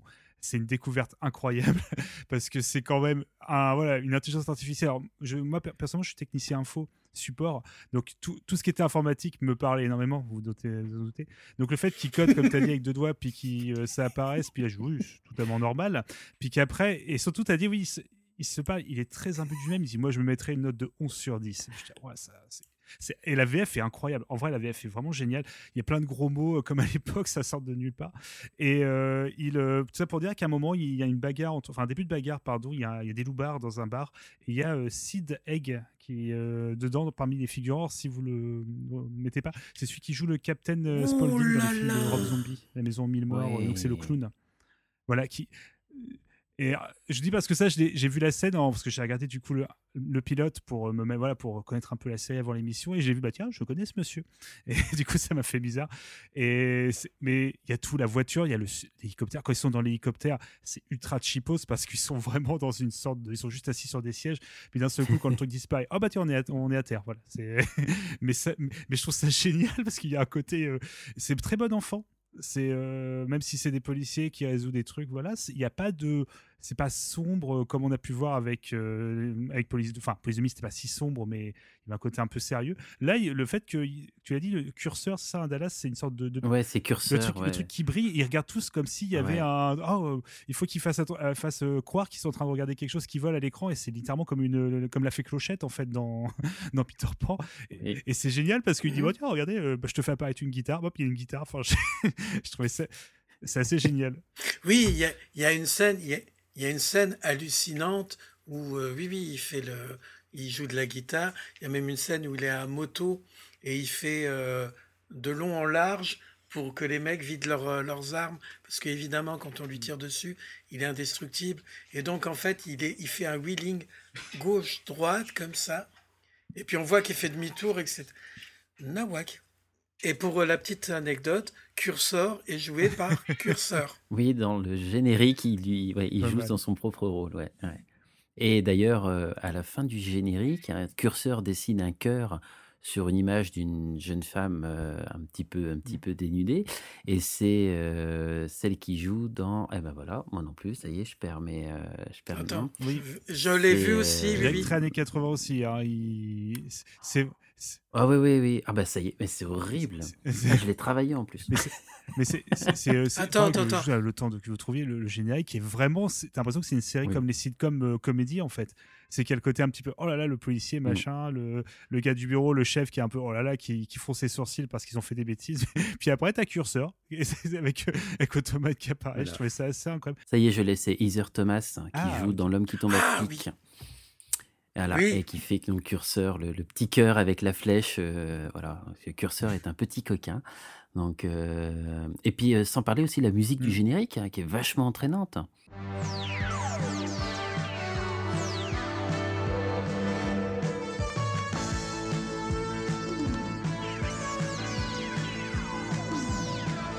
Mais c'est vrai que là aussi, toute cette époque, on a, c'était l'époque des, gé- des génériques euh, hallucinants. C'est Billy Inch, du coup, qui a fait euh, le thème du géné- euh, de la musique. Mais sinon, enfin du générique, pardon. Mais euh, on retrouve Stu Phillips dans les compositions pour la série. Oui, je, bon, je pense qu'il avait, il avait toujours un, un compositeur. Après, le, le suivant dont on va parler, oui, c'est un thème qui n'est pas d'origine. Alors là aussi, je regarde IMDB, IMDB. Oui, alors bienvenue sur le podcast IMDB où nous allons sur les trucs et nous nous scrollons, nous scrollons. Ah, bah tiens, ça tombe bien, le fait d'être euh, sur euh, IMDB, on est euh, chez Glenn Larson, on l'a dit. Bah, Figurez-vous que le, le concepteur des costumes, eh ben, c'est le même, c'est un concepteur qui travaillait énormément avec lui. Donc c'est le concepteur des costumes de K2000, plus tard de Supercopter, et visiblement c'est lui également qui a fait les costumes pour euh, pour Galacti, euh, oui, bah oui, Buck Rogers. Donc c'est pour Galactica également. Donc c'est un Jean-Pierre d'Orléac, né à Toulon en France costumier et acteur. Il est connu pour Quelque part dans le temps, Code Quantum et Buck Rogers au XXVe siècle. Et comme, si je me trompe pas, les costumes normalement de Buck Rogers sont récupérés plus ou moins de Galactica, si je me trompe, vous avez le droit de me frapper. Ah oui, et puis forcément, vu que c'est un d'Orléac, il a un lien de parenté avec euh, Catherine Deneuve. Le vrai nom de Catherine Deneuve, c'est d'Orléac. Voilà, c'est un petit mandré. Qu'est-ce qu'il a été foutre dans ce... Non, mais je, je pense que ça. Enfin, j'ai pas vu tous les. Enfin, j'ai juste vu comme ça le, le- une grande partie du, du pilote. Mais j'ai l'impression que les gens quand même avaient l'air de s'éclater quand même un petit peu à faire ça parce qu'il y, avait- il y a quand même une ambiance. euh, Enfin, de ce je que j'ai vu où les gens étaient très conscients de ce qu'ils faisaient, mais euh, c'est pas pour autant qu'ils faisaient ça mal, quoi. Donc. euh, pense au contraire, c'est cool. Mais euh, ça a été à moitié annulé, parce... enfin, ça a été annulé pardon, en, partie parce que ça coûtait trop cher en effets spéciaux. C'est qu'à cette époque, euh, mine de rien, euh, ce type d'effets spéciaux, ça devait en effet pour prendre pas mal de, temps. Et même si, parce que comme on disait, Tron déjà à l'époque avait, avait un peu instauré ça. euh, ne devait pas encore avoir le matos. Un PC qui fait une IA qui sort, bon, voilà. Donc imaginez pour faire des, des effets spéciaux, ça, à l'époque, c'était pas très rapide non plus. Tout à fait. Ben, voilà, c'est après c'est des, des trucages qui sont techniques. euh, après c'est du, du bricolage. Les trucages ont fait d'énormes progrès. Bon. Mais ça n'empêche, voilà, c'est. On va parler d'une série qui, était très chère et qui a quand même eu euh, trois saisons et demie. Un petit peu plus tard. Alors, on a fait la voiture, on a fait le camion, on a fait le What the fuck? Bon, bah allez, on va sortir ce que moi, dans mon quartier, on appelait pomme de terre mécanique. Tonnerre mécanique, Street Hawk. Street Hawk, bah, figurez-vous que chaque fois que vous parlez de cette série-là aux gens, tout le monde dit Ah oui, j'adorais. Et là, vous leur dites Mais euh, tu sais combien il y a eu d'épisodes? Mm. Et là, tout le monde tombe des nues parce qu'il y a eu peu d'épisodes. C'est quasiment, quand on en parle, je ne sais pas, est-ce que vous pouvez me le, le confirmer euh, Il y avait K2000, emblématique de la 5. J'aurais tendance à dire que Street Hawk était encore plus la série emblématique de la 5. Moi, j'ai l'impression que c'était... Alors qu'il y a moins d'épisodes, il y a 13 épisodes. Est-ce que ça vous donne euh, l'impression?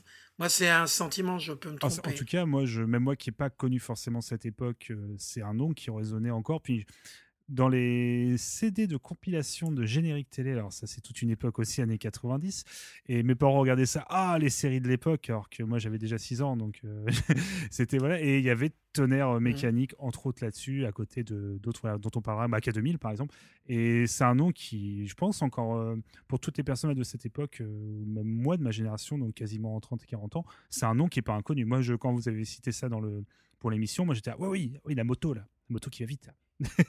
La moto qui va vite. On est toujours, et c'est ça, c'est pas possible, c'est que on est encore dans du Glenn Larson. Oups, toutes mes excuses. La série Street Walk n'est pas une création de Glenn Larson, mais bien une création de Paul M. Bellus et de Robert Wolsterstorff. Ouf. Avec un développement de Bruce Lansbury. Oui, oui. C'est bien le plus jeune frère d'Angela Lansbury, Madame Arabesque. Bon, pour ma défense, il a également travaillé à la production de K2000 et Buck Rogers de Glenn Larson. Mais bon, encore une fois, toutes mes excuses. Forcément. Euh, Quoique, je vérifie création. Hmm, Bon, alors, j'ai peur de me tromper, on sait jamais. J'ai pas envie de me retrouver avec ma tête collée sur une pique. Néanmoins, comme tu l'as dit, en tout cas, une chose dont on est sûr, la musique. La musique, c'est du Tangerine Dream. Donc, c'est un groupe de musique électronique, années 70, années 80, années 90. Euh, ce morceau-là est emblématique, mais il n'a pas été volé parce qu'ils ils l'ont donné, ils l'utilisent à intervalles réguliers, ce groupe. Tangerine Dream, c'est...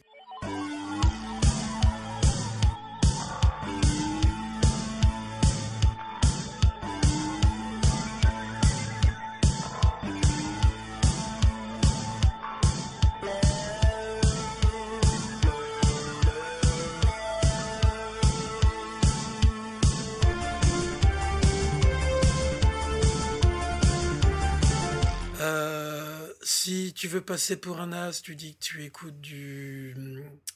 du... euh, comment?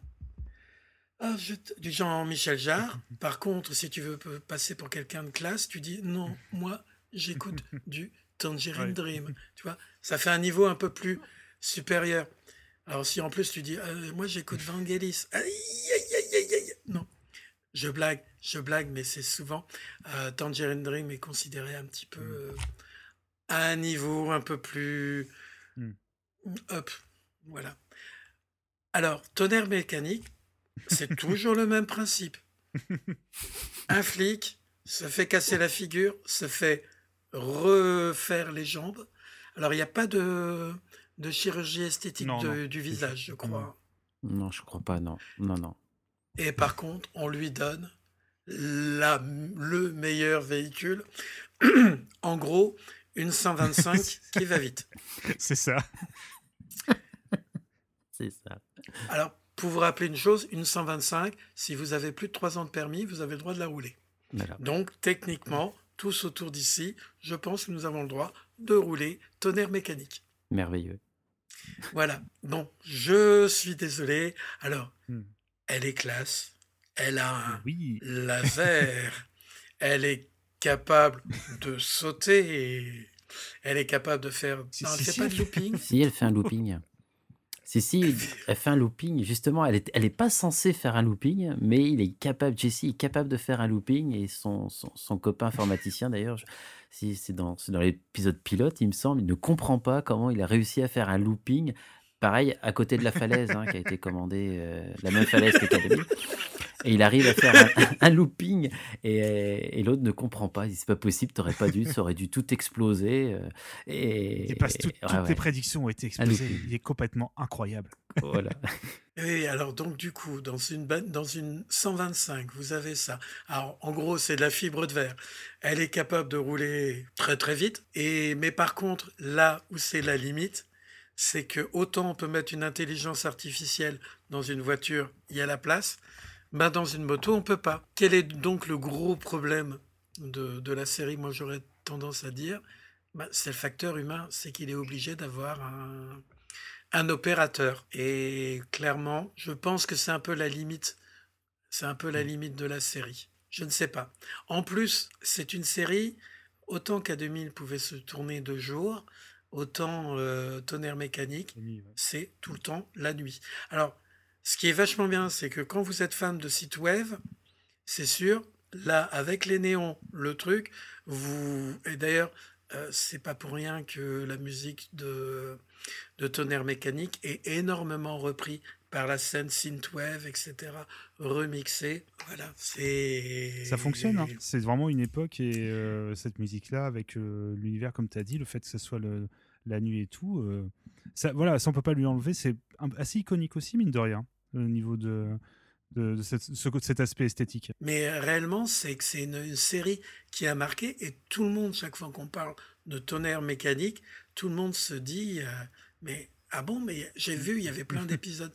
Non, non, il y en, avait, il y en avait que une saison et en plus une courte saison. Et accrochez-vous à quelque chose de solide. George Clooney a joué dans un épisode. Ah, je savais pas. Comme quoi. Ouais. Vous voulez avoir une carrière? Il y a Barbara Stock. euh, Christopher Lloyd. Christopher Lloyd, ouais, ouais. Mm. Les incroyables. Bah, en même temps, Christopher Lloyd, à l'époque, euh, en 85, euh, quoique, ça devait être juste avant. Bah, bah, D'ailleurs, 85, si ça a été tourné en 85-84, il n'est pas encore tout à fait connu. Il sort de Bunkaro, euh, Bucaro Banzai, Mm. un film que je tâcherai de faire bientôt. Donc, au cas où, si vous êtes intéressé, je dis ça, je dis rien. Si vous avez envie de regarder, c'est les années 80, c'est pas mal, c'est bien. Je tease aussi mes trucs, puisque Aurélien fait son truc et que il m'a pas pris, et ben moi je ferai de mon côté. Non. Mais elle a, elle a un truc aussi, cette moto, euh, elle tire des roquettes Oui. également.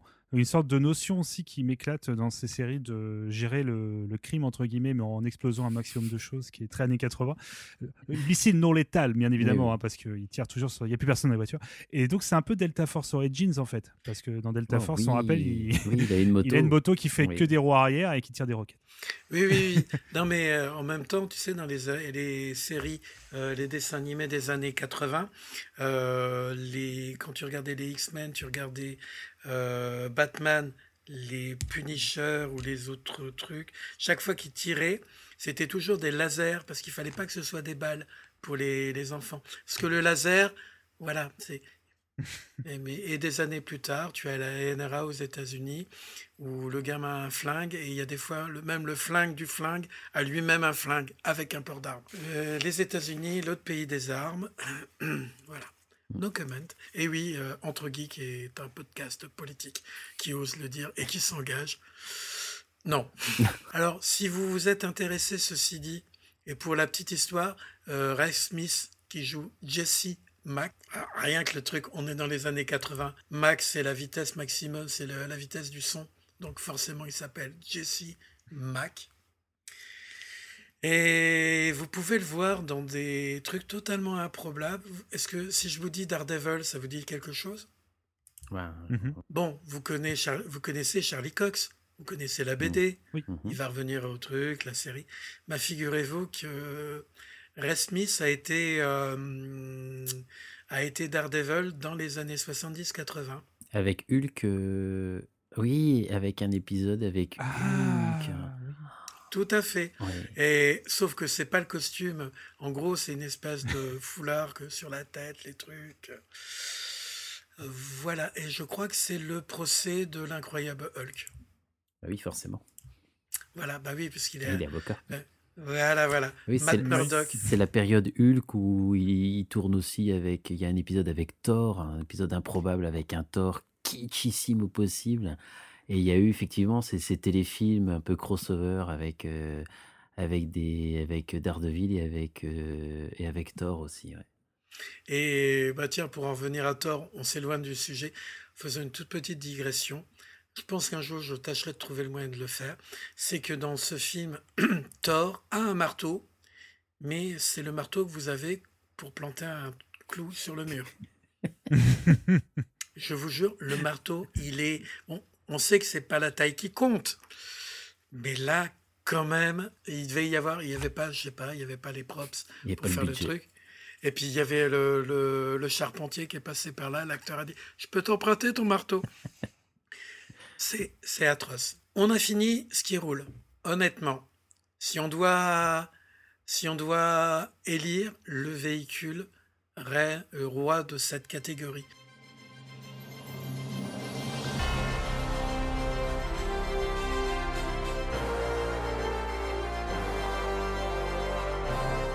moi, mon vote va automatiquement à K2000. Hein, euh, je pense aussi. ouais.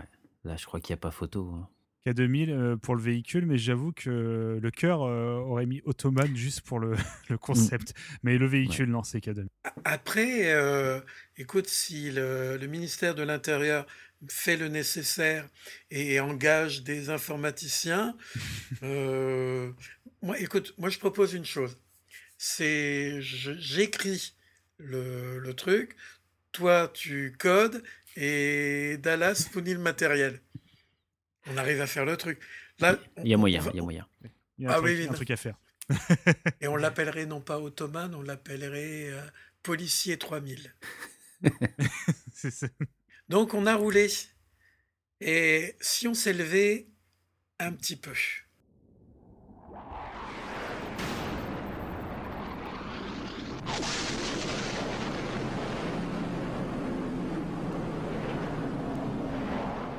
Qui a envie d'aller dans les airs Qui a envie de voler Qui a envie de se retrouver en 1982 1982, euh, j'ai 11 ans. Alors je pense que Babar n'est même pas encore une lueur dans les yeux de son père. Non. Même pas. Je... Ma grande Ta sœur grande est née, sœur est née. Mais moi, non. Elle commence à, à Ouais. mettre de côté des, des, des VHS pour se dire son petit frère va arriver. Je, je vais, je vais le déformer. C'est vais ça le qui est fou. déformer. ah non, c'est bah, tous les Jackie Chan, hop là, tiens, ils sont dans une- sur une étagère et il regardera quand il sera plus grand. Alors du coup, est-ce Dallas ou est-ce Babar qui va nous parler d'un véhicule? Alors là, on va parler d'un film, du coup, on va changer un petit peu par rapport à, à ce qu'on a parlé depuis le début. Alors Firefox, euh, donc est euh, réalisé et interprété par Clint Eastwood, Connais le pas. grand, le, le- le- le- le merveilleux, l'incroyable Clint Eastwood.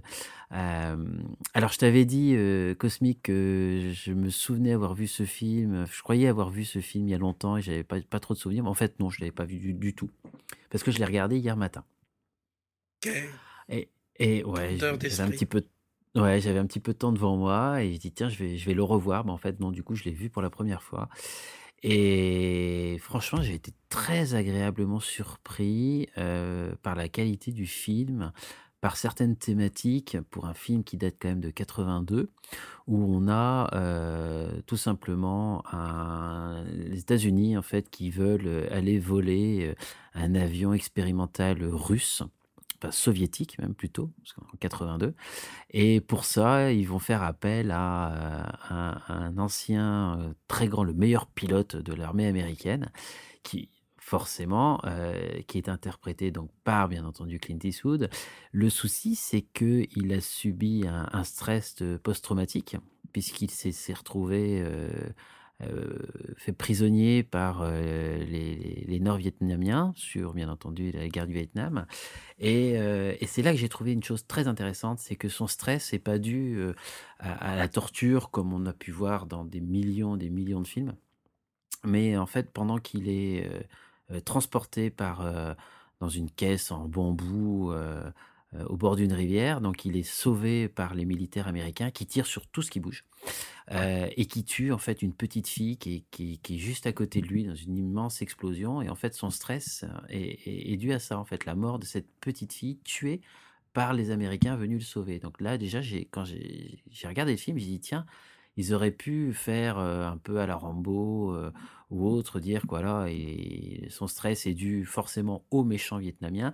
Et là, non, en fait, son stress est dû à l'intervention américaine qui a été tuée cette pauvre petite fille, fille de, de, pêcheur qui, qui passait par là. Donc déjà, rien que ça, j'ai j'ai dit, tiens, c'est déjà pas, c'est déjà pas ce à quoi je m'attendais pour un film des années 80. Euh, donc il a ce, ce, ce, problème-là qui le, paralyse à certains moments. Et vu comme il est fils d'une Russe, hein, il est capable de, de- il parle russe couramment, et donc c'est pour ça qu'il l'envoie en Russie. Alors en plus, coup de bol, il a la même taille, la même carrure que le, le pilote de l'avion expérimental. C'est vraiment, vraiment un gros coup de chance. Faut que je pense en russe. Parce que justement, il y a une particularité, c'est qu'il y a, euh, le- il y a- il y a- il n'est fait que pour une personne. Mm. Le truc débile. Oui. Mais bon, pourquoi pas? Oui, parce que ça peut, bien sûr, personne ne peut avoir d'accident et Oui, voilà. ça n'arrive jamais, bien entendu. Ou du RTT, Ouais, hein. simplement. Voilà. Voilà. RTT. You- Yuri, RTT, pas aller travailler. ah oui, mais c'est la guerre. Ah non, Yuri, euh, RTT. Mais c'est même mieux que ça, c'est qu'il a une interface euh, même euh, cerveau. Voilà, ouais. euh, Et- ouais, ouais, oui, c'est- en fait, c'est un, c'est un avion. Donc, cet avion a cette particularité de- de- d'être piloté en fait par la pensée. Et donc, euh, bah, vu comme il faut penser en russe, bah, c'est pour ça qu'ils envoient Clint Eastwood. Donc, il y a toute une partie du film qui est un peu espionnage, où il se déguise avec une petite moustache pour prendre, pour prendre l'apparence. faut qu'il arrive à rentrer dans la base, à prendre, euh, à voler cet avion et puis à, et puis à se sauver. Donc, euh, et, et cet avion, donc, il est donc capable de, de- il est capable de contrôler les missiles euh, et juste en, en- juste par la pensée, quoi. Quand même un avion qui va aussi à Mach, Mach 5 ou Mach 6. Donc Oui. euh, c'est relativement impressionnant quand il dit, je crois dans le film, que nous, au maximum, on peut aller à Mach 2 ou Mach 3. Donc on a, on a un avion incroyable avec un fuselage très très long. euh, je crois que c'est un MiG, euh, un MiG 31. euh, Mm, et c'est ouais, ça. ouais, ça. Et donc on a toute cette, euh, cette fin de film où, euh, où il essaye d'échapper à, à l'armée russe et un autre avion euh, équi- équivalent, prototype le 2. prototype 2, bien forcément, avec le pilote à qui il a pris la, à qui il a pris la place. Et donc il y a ce combat. Alors aujourd'hui, les effets spéciaux sont complètement Ça pique. datés, ça pique beaucoup, mais euh, mais j'ai passé un vrai bon moment à regarder ce film. Et si on oublie effectivement ce côté un peu un peu daté, bah, il fait vraiment très bien le job. Alors euh, forcément, quand on a Clint Eastwood à la réalisation, bah voilà, on a quand même un grand monsieur euh, qui a prouvé qu'il était capable de faire des films de, de- des films de malade. Et, euh, et vraiment, j'ai passé un très très bon moment hier matin, tranquillement dans mon canapé, euh, à regarder à regarder ce film avec cette thématique. au début du, au début du film qui m'a ouais, ouais, qui m'a touché un peu. Je dis tiens, ils ont ils ont pas été sur la solution de facilité pour pour son petit son petit problème qui va pas beaucoup beaucoup le gêner quand même. Voilà, c'était pas forcément nécessaire, donc voilà, je trouvais ça vraiment vraiment intéressant.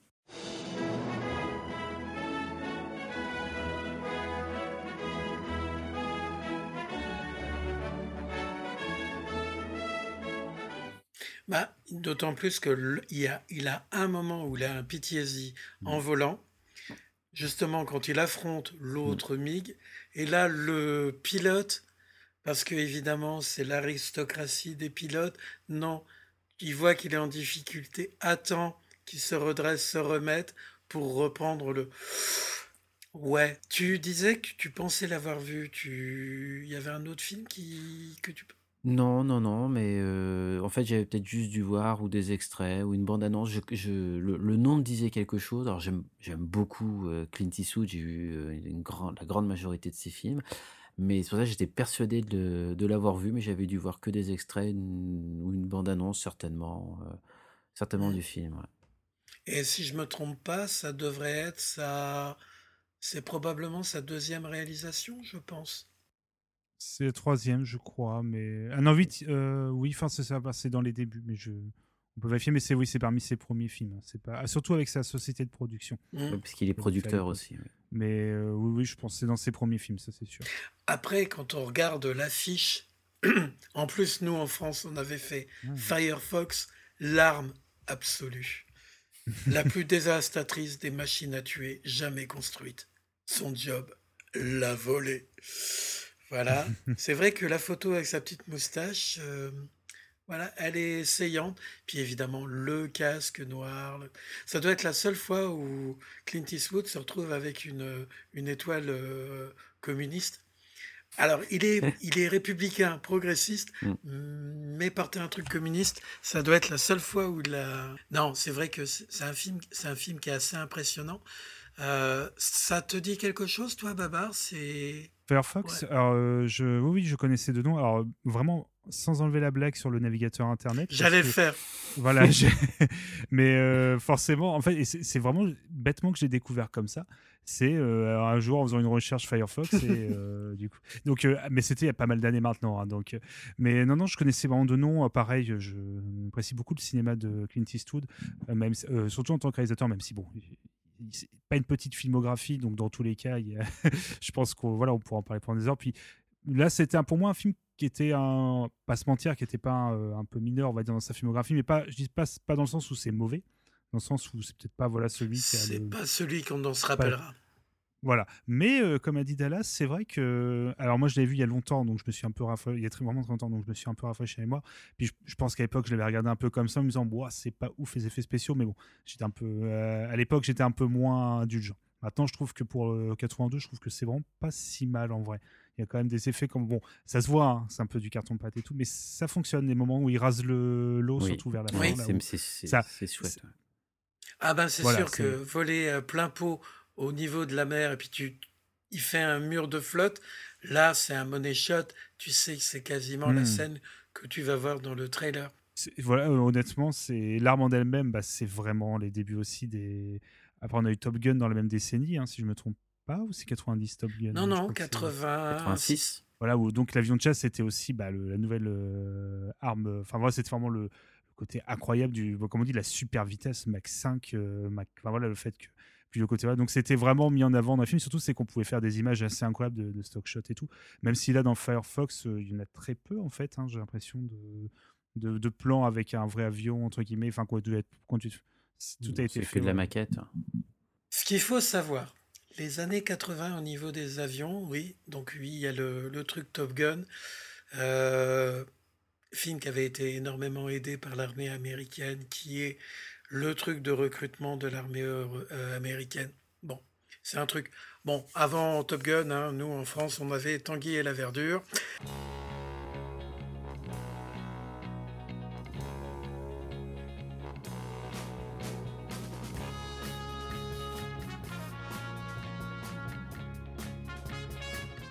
avec euh, Johnny Hallyday qui chantait. Donc, euh, Tom Cruise, tu peux aller te rhabiller. Nous, on avait Tanguy et la verdure. Non, blague à part. Euh, au tout début des années 80, vous avez euh, Alain Delon qui fait des loopings avec un Concorde. Oui, c'est incroyable. Ah, je Ah, connais et pas la du porte- tout ça. Et la porte ouverte, Ah, c'est génial. ça s'appelle Airport 80. Enfin, ça a été tourné en 79, mais ça s'appelle Airport 80. Je sens une légère vibration dans le manche. C'est, il y a des, des scènes où le, le, le Concorde, ah, on est d'accord, Babar. Ah, c'est génial. C'est le Concorde est capable de de- de- de- de- d'éviter des missiles de croisière. Non, c'est parce qu'en plus, il, ouvre là, c'est ça, le- une fenêtre du cockpit pour tirer ouais, au lance-fusée, en fait, pour euh, une fusée de détresse. Mais pas de problème, hein, on, ouvre la fenêtre, oui, pas de problème. Un Mac 2, un Mac 2, il, Un Mac il 2. fait des loopings avec, etc. C'est euh, Dallas, si tu ne l'as jamais vu, tu Non, peux le trouver non. assez facilement. Alors déjà, tu vas retrouver sur YouTube le, la bande-annonce.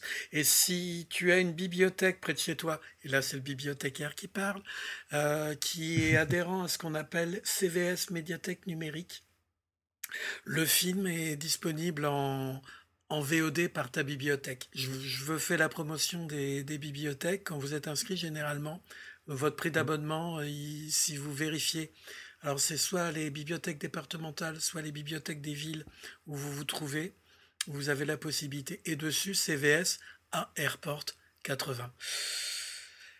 C'est le début du nawak des années 80, c'est-à-dire que dans les années 80, on commence à avoir des rumeurs d'avions extraordinaires et beaucoup de, rumeurs. C'est-à-dire que en, depuis 77, les États-Unis ont mis au point un avion euh, invisible au radar qui est le F-117. Il y a énormément de rumeurs qui courent, etc. Et tous les fans d'aviation, etc., commencent à parler. Oui, mais il y a des avions invisibles, etc. Et vous avez les, les fabricants de maquettes. Alors, si par exemple Revel ou Italeri qui commencent à créer des maquettes d'avions totalement incongrues, etc. Donc, c'était ce qu'on appelait le F-19, qui était soi-disant très rapide, qui était invisible au radar, parce que c'était le truc, ils avaient des capacités. Et il y a ce moment-là des années 80 où il y a une espèce de parano des avions ultimes. Euh, faut dire aussi, les Américains, depuis la fin de la guerre du Vietnam, ils utilisent des avions. Il y a un avion espion très rapide que mon entourage m'en a marre que je en parle, c'est le Blackbird SR-71, qui est un avion totalement impossible, qui ressemble un petit peu au, au MiG-31 Firefox Ouais. du film. Et voilà, c'est des, des trucs, c'est toujours cette machin. C'est pas pour rien qu'à intervalles réguliers, on nous reparle. Oui, mais les Américains ont mis au point un tel avion qui est super rapide, etc. C'est pas pour rien que la suite de Top Gun, la première scène, c'est une scène pour montrer la puissance de l'Amérique en disant Vous avez vu, on a un avion. Et dans Top Gun 2, il fait combien le. Il va à Mach le Ro- 10. Mach 10. Mm. Bon, voilà, c'est la puissance de, de l'Amérique. Et il y a toute cette peur de, de trucs comme ça où. Et le MiG-31, il existe. C'était une peur des, des, des Américains. Le MiG-31, il existe, mais pas celui-là. C'est juste que c'était un Zing qui était le plus rapide des qui était le plus rapide des chasseurs de l'époque, mais qui, qui est juste un, un, un avion qui ressemble un gros avion américain F-15, parce que évidemment les Russes copiaient et les Américains, quand ils avaient les plans copiés, ils se copiaient tous, hein. mais un MiG-31, il ne volera pas un Mach 5. hein. Mais il y avait cette peur. Et il y a toujours eu ce moment. Il y avait, euh, moi, moi, un gamin des, des années, bah, ado, dans les années 80, tu cours dans ton magasin de jouets, tu truc, ton truc de maquette, et tu avais donc le F-19 euh, en maquette invisible, supersonique américain, et il y avait eu le MiG-37, avion euh, qui était moins beau parce que c'était chez les Russes, qui n'a jamais existé. hein. Mais voilà, c'était que les fabricants de maquettes ont dit bon bah allez, on va dire le truc il existe, et tu te retrouves avec des trucs hallucinants et, et voilà. Et c'est vrai que les années 80. Alors il y a Top Gun, etc. Top Gun, on en a archi reparlé. Bon, clairement, c'est un film de recrutement pour l'armée américaine, et, etc. Plus euh, un- une publicité pour le jeu euh, de, de voler sur la plage. voilà. Pour le sport. Pour le sport. Faites du, faites du sport entre amis. Faites du sport en entre- entre C'est une amis. bonne chose. Et c'est euh, ce, ce design d'avion, même qu'on a retrouvé moi, dans les années 4, pour moi, pas années 90, où j'étais voilà, euh, plutôt jeune. Je pense au film Ultime Décision, euh, qui était un film avec Kurt Russell, Kurt Russell, Steven. Seagal. Et Steven Seagal qui, euh, plot twist, désolé, euh, je spoil rapidement, mais qui Oui, meurt. au bout de 10 Donc, minutes. C'est plutôt rare. Au bout de 10 minutes, donc ça, c'est la décision à prendre. Bah, c'est peut-être ça, en fait. Une décision, c'est d'avoir fait accepter ça, peut-être à l'époque. Mais non, non, c'est euh, pareil, le, le- le design, voilà, comme ça, très plat. Moi, dès qu'on me parle d'avion furtif, c'est vrai que quand j'ai vu dans Firefox, ça ressemble un petit peu, hein, c'est pas exactement la même chose, bien évidemment, on est un peu sur un design plus années 80, mais euh, c'est vraiment ce design, euh, le côté où l'avion qui est furtif, on le voit pas, ou en plus, voilà, euh, les radars, ils rebondissent dessus, puis même dans un James Bond, là, c'est Demain ne meurt jamais, je crois qu'il y a un peu ce délire là aussi, mais c'est peut-être pas un avion, c'est plus le bateau, je crois, hein, qui est furtif. Il y a le bateau qui est Voilà, c'est ça. Le- Mais il y a le côté, voilà, très, on, on voit pas sur les radars, on a peur. Oui, oui, mais ça, c'est toujours le, le truc du euh, oulala, ça devient visible. C'est de la, Mm. la parano et rien de tel qu'une bonne parano quand tu es scénariste. Et puis, c'est l'époque de la quincaillerie, il n'y a pas à faire, il n'y a pas à faire. Bon, Top Gun, j'en reviens toujours, c'est quand même le seul film où on te fait croire que les avions sont des méchants, sont des avions russes. Puis quand tu as fait des maquettes dans les années 80, tu dis Ah non, ça, c'est pas des avions russes. Mais bon, c'est pas grave. Le fou d'aviation qui, qui parle.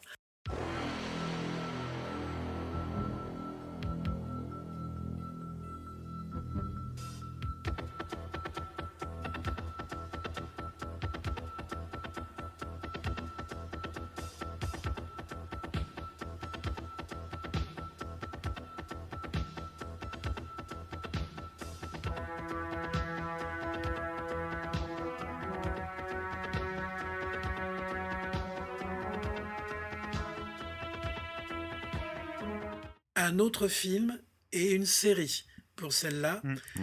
Euh, Tonnerre de feu, est-ce que ça vous parle? Ah, complètement.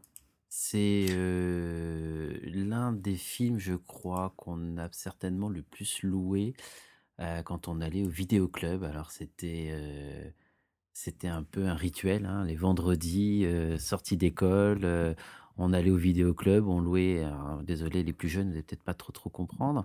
Euh, Enfin, les vraiment très jeunes, mais on allait au vidéoclub et on, tu, tu- tu- tu te baladais dans les rayons, puis tu prenais une, une jaquette au hasard, tu voyais un hélicoptère ou tu voyais ou autre. Et, et ça, c'est vraiment euh, typiquement le, le- le- le- le film de vidéoclub euh, qu'on qu'on- qu'on ramenait. Tu prenais genre trois cassettes, tu avais la quatrième gratuite et tu te regardais ça. Tu essayais de le voir deux, trois fois dans le week-end avant de le, avant de le rendre. Et Tonnerre de Feu, ça faisait partie de ces, euh, de ces films qu'on a loué, euh, qu'on a beaucoup loué à la maison et qu'on, que je me souviens que je réclamais euh, à relouer les week-ends suivants, etc. ouais. Beaucoup, beaucoup vu. ouais. Bah, Parce que ça prouve qu'il est bien. Mm. Ça te dit quelque chose, Babar? Alors, je, oui, je connaissais hein, avant le, surtout le titre, hein, euh, Tonnerre de feu, euh, qui marque forcément. Mais c'est marrant, j'avais jamais fait avant cette émission euh, le lien entre la série et le film, en fait. Parce que euh, je fais partie de ça, parce qu'on on a une autre, bon, il y a une, autre série après avec un hélicoptère aussi dont on parlera, qui forcément peut-être que je confondais les deux. Qui est- qui est voilà, c'est ça. Et euh, donc je me suis peut-être un peu plus réintéressé au film, même si la série, je pense, on... peut-être plus vous écouter pour la partie série. Mais le film, ouais, c'est euh, c'est pas inintéressant. Il est très Euh, Il y a bien. pas mal de choses. Ouais, et euh, c'est pas, pas du tout. En fait, même c'est presque secondaire l'hélicoptère en vrai en termes de par rapport à ce- de ce dont on a parlé là, par rapport au début d'émission. On n'est pas sur un, un voilà un véhicule extravagant, on va dire, même s'il a des, il a, enfin, il a, il a ces trucs qui sont, enfin, Oui. pardon. Dans le sens, il reste assez réaliste entre guillemets. mais Il y a des trucs voilà qui sont, qui font qu'il est quand même super. hein. Il est quand même, c'est quand même le tonnerre de feu, c'est pas n'importe quel. Mais on est un peu sur le, le même délire aussi, voilà, encore une fois, de bon, de- d'un ancien soldat, voilà, qui a un euh, voilà, qui a des post-trauma- pardon, qui souffre de troubles post-traumatiques, qui est récupéré voilà, par une agence pour récupérer. euh, non, pardon, euh, je- pas dans celui-là, pardon. Si je confonds avec celui d'après. Oui, oui, c'est pas grave, t'inquiète, t'en fais pas. C'est ma faute. Mais qui, voilà, du coup.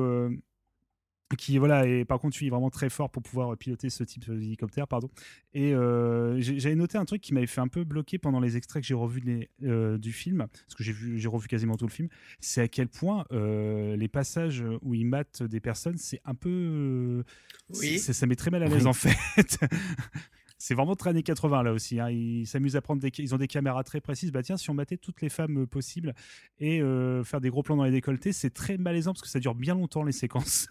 un film de John Badham. John Badham, il est connu pour avoir fait beaucoup de quincailleries et beaucoup de trucs très intéressants parce que c'est quand même le réalisateur qui aura fait, euh, euh, si je me trompe pas, War Games. Oui. War Mhm. Games, où vous avez un petit fou d'informatique au tout début d'Internet avec un, un modem où vous mettez le téléphone dessus, etc., et qui arrive à rentrer dans Mm. le, en contact avec l'ordinateur qui contrôle toute la défense des États-Unis, et il est à deux doigts de provoquer une, une, une- ouais, troisième guerre mondiale ou l'annihilation de, de l'humanité. Mm. C'est le réalisateur de Staying Alive, Staying Alive. Ah non, c'est pas Staying Alive. La fièvre du fièvre samedi soir. Ah, et, et je tiens, Petit film ça. je aussi. tiens à vous rappeler que nous sommes le samedi soir. Je vais de ce Ouais. pas prendre ma température pour savoir si je n'ai pas la fièvre du samedi Et, et, soir. et Cosmic, sais-tu qui est le réalisateur de Staying Alive, la suite? Ah ben c'est euh, Sylvester Stallone. C'est Sylvester Stallone. Pareil, assez improbable aussi.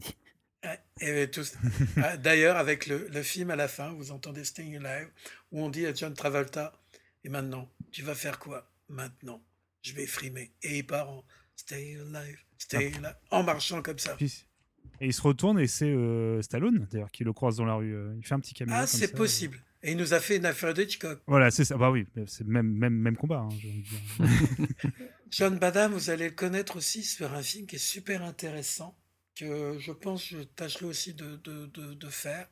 Euh, Short Circuit, Mm. c'est euh, Johnny 5. C'est en gros un robot qui se prend la foudre et qui va développer, et, bah, qui va devenir conscient. Sac- sacré film aussi, sacré film de vidéoclub aussi. Oui?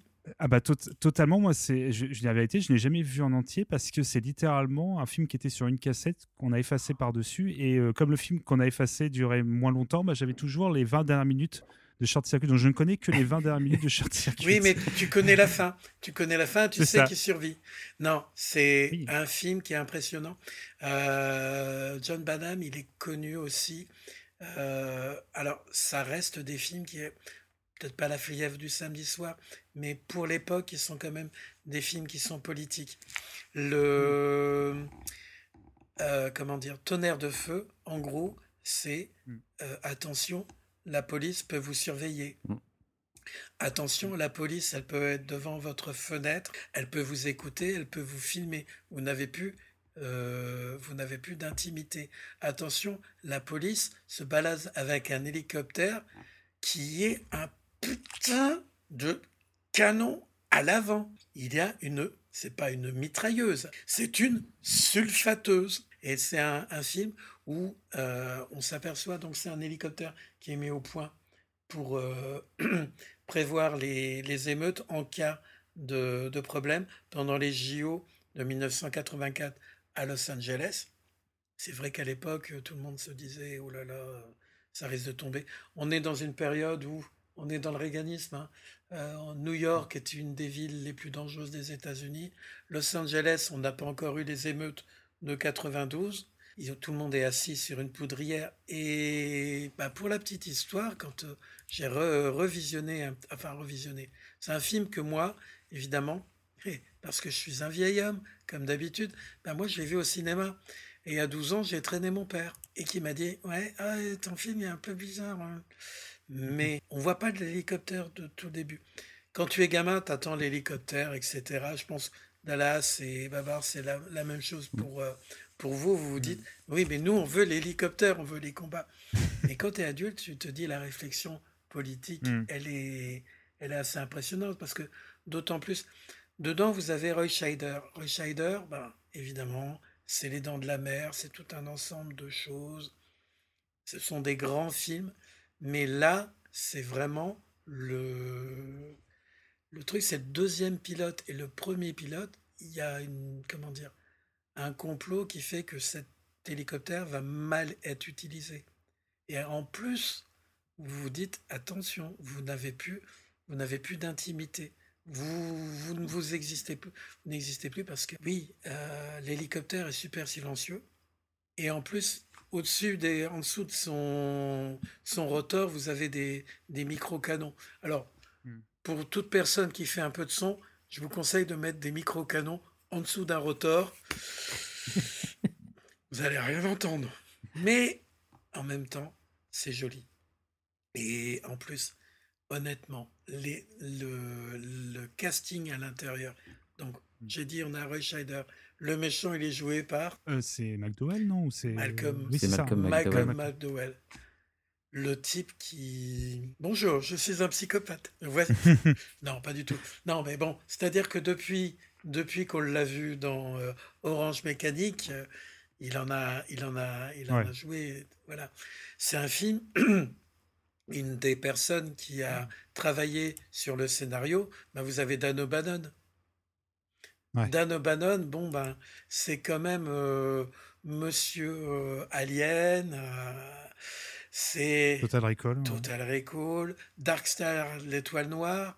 Donc quand il a travaillé Avec Carpenter. avec, euh, avec Carpenter, il était sur Aliens le retour. Bon, il est. Ça va. il- Le retour des morts vivants de 85. Oui, je suis sur IMDb Total et je le lis. Voilà, c'est un peu le libertaire. euh, Hmm. Voilà, bon. Mais c'est vrai que. Ah, bon.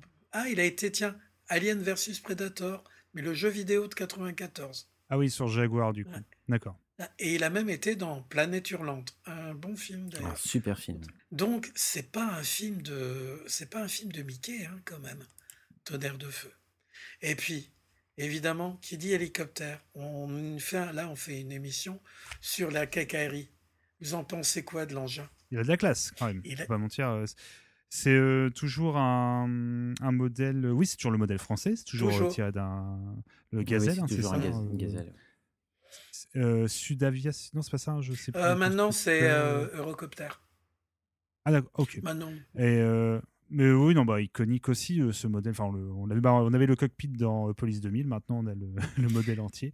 Mais non, non, ça fonctionne. Je trouve que ça fonctionne. Toutes les séquences, façon, là, on voit que bon, quand il y a un réalisateur quand même euh, qui sait un minimum faire des plans sympas, les plans dans la ville sont quand même toujours assez impressionnants. Vers la, la dernière moitié du film de, de dernier quart, où là, il zigzague entre les immeubles, ça, vraiment, ça fonctionne plutôt bien. Oui, et puis, il y a, et puis forcément, on est à Los Angeles. Et qui dit Los Angeles, il faut qu'on ait une scène où, si je vous dis qu'on y a été dans euh, Terminator 2, toujours pas? Ah, j'ai peur de dire une bêtise, c'est pour Vas-y, non, non, mais vas-y, on peut, tu as le droit de dire. Sur le... J'ai dire la plage et tout, mais non, mais C'est pas la le- plage, c'est le réservoir d'eau. Ah bah oui, oui. Le fameux réservoir d'eau où tout le monde a été tourné. C'est pas poussé. Mais là, au lieu de. voilà, bon, dans Terminator 2, ils ont mis un camion. Là, ils font des zigzags avec les hélicoptères sous les, les trucs. C'est évidemment super photogénique. Puis là, c'est sûr que il dérange personne. Ce qui est génial avec ce type de... Pourquoi ils ont toujours pris des gazelles? C'est parce que c'était le premier hélicoptère à l'époque qui avait les, les hélices arrière qui étaient carénées. Pas mal, non C'est français. Mais alors, ce qu'il faut savoir, c'est que moi, je trouvais super classe quand je voyais Tonnerre de Feu qui volait, c'est que les autres hélicoptères, ils volaient droit. C'est-à-dire, ils étaient en, en palonnier. Non, non. euh, Tonnerre de Feu, il est tou- toujours penché vers l'avant. Vous savez pourquoi? Qu'une idée. Pas du tout. ben Parce que les mecs, quand ils ont euh, modifié l'avion, ben en fait, ils ont mis trop de poids à l'avant. L'hélicoptère était trop lourd vers l'avant. Ils ont fait, ils ont voulu trop bien faire.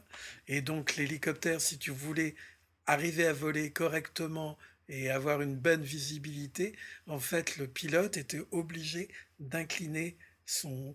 Donc, ce qui, ce qui, est une, euh, qui fait, qui est en fait une sacrée signature de l'hélicoptère, parce que chaque fois que tu le vois, en fait, il est penché vers l'avant et tu as l'impression qu'il est toujours plus rapide que ce qu'il n'est. Mais bon, ce qui est débile, parce que du coup, s'il met, la, il met les turbos, on n'est pas encore sur du supersonique comme le, le suivant. Regardez le film, il en vaut la peine.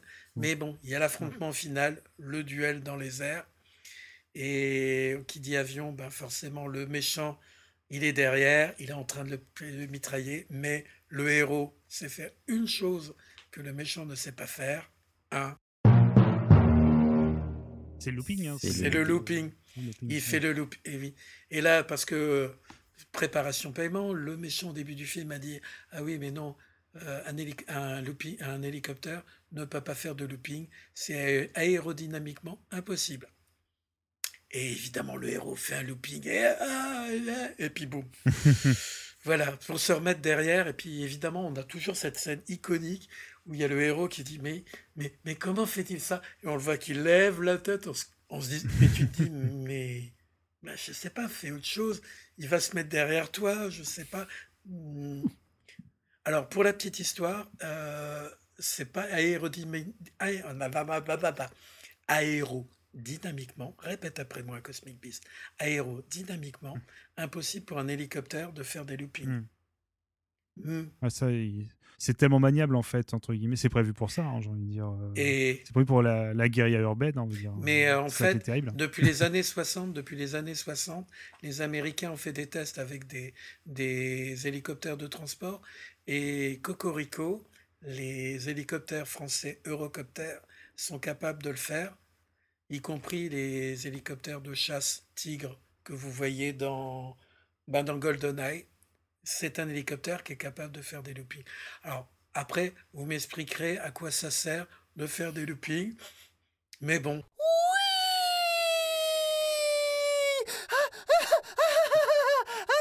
T'as vu, maman, je fais des loopings. Le style, le, sti- ouais, le, Le style, style, c'est oui, important. oui. C'est important d'avoir la classe. On gagne- Ça, on gagne des points. hein, et ça fait des belles images aussi. après. Oui, ça fait, ah oui, ça fait de très belles images. Mm. Bon, après, c'est vrai que c'est vrai que le propos, comme tu dis, du film est- marche encore maintenant. hein, donc euh, c'est vrai que c'est bah, tout ce qui est euh, vie privée, puis euh, rapport en fait de mettre en place des solutions euh, qui vont à l'encontre de ces vies privées pour sous des prétextes de voilà de, de la sécurité et d'autres. Bon, bah, ça résonne encore beaucoup. Et puis forcément. Et puis, d'autant plus que l'hélicoptère est capable de filmer, il a des cassettes, etc. Donc, il, il garde des preuves. Parce que oui, c'est un hélicoptère de la police. Blue Thunder, c'est bleu comme la police. Et là, on se dit, ben oui, mais la police, elle commence en de mauvaises mains, on ne sait pas ce que ça va être utilisé. C'est, voilà, c'est toujours cette peur de euh, l'arme ultime. Puis bon, euh, la scène de début où on, où on le voit en action, où, euh, oui, alors c'est sur des cibles en carton, c'est assez impressionnant. Et évidemment, ben, Roy Scheider des, des- découvrant ça, euh, voilà, part avec l'hélicoptère parce qu'il veut, il veut mettre, euh, il veut faire que les informations euh, soient divulguées à la presse. Bon, il y a Mm. une intrigue euh, parallèle avec son ex-femme, etc. Bon, on va pas vous spoiler les films. Bon, vous savez qu'à la fin, le, le méchant meurt suite à un looping intempestif, mais ça vaut le coup de le, ça vaut le coup Ouais, de ouais, le, ouais. le regarder. De le revoir à nouveau. Après, forcément, qui dit film, donc ça veut dire qu'il y a énormément de scènes qui ont été tournées. Et puis, ben, les- il y a des petits malins, des producteurs qui veulent capitaliser là-dessus et donc qui font une série. Donc, on a eu une série avec également toujours peu d'épisodes qui a été, euh, qui a été fait un an plus tard. Police fédérale, les mains en l'air. Ah, on dirait qu'ils nous ont vus. Le voici qui arrive. Le plus impressionnant des hélicoptères du monde, Blue Thunder. Blue Thunder possède le système de surveillance le plus moderne qui existe. Infrathermographe, dispositif de pilotage en vision nocturne, désignateur laser. Il arrive droit sur nous, turbo. avec d'autres acteurs, dont James Farentino et Dana Carvey. Dana Carvey, ça vous dit quelque chose? Euh, pas du tout. Alors, dans ce- Ah bah si, si, pardon. Si, j'ai vu la photo. Oui, Pardon. alors, t'as, alors Ah, t'as un point. Et je me suis renseigné, T'as un point je en me suis plus. renseigné sur lui il y a pas longtemps. T'as un point en plus Bah, si tu arrives à faire une de ses répliques. Euh, bah oui, alors c'est dur, c'est oui méga tough, mais j'essaie de trouver. le- Excellent, Excellent, oui. excellent. Oui, c'est ça.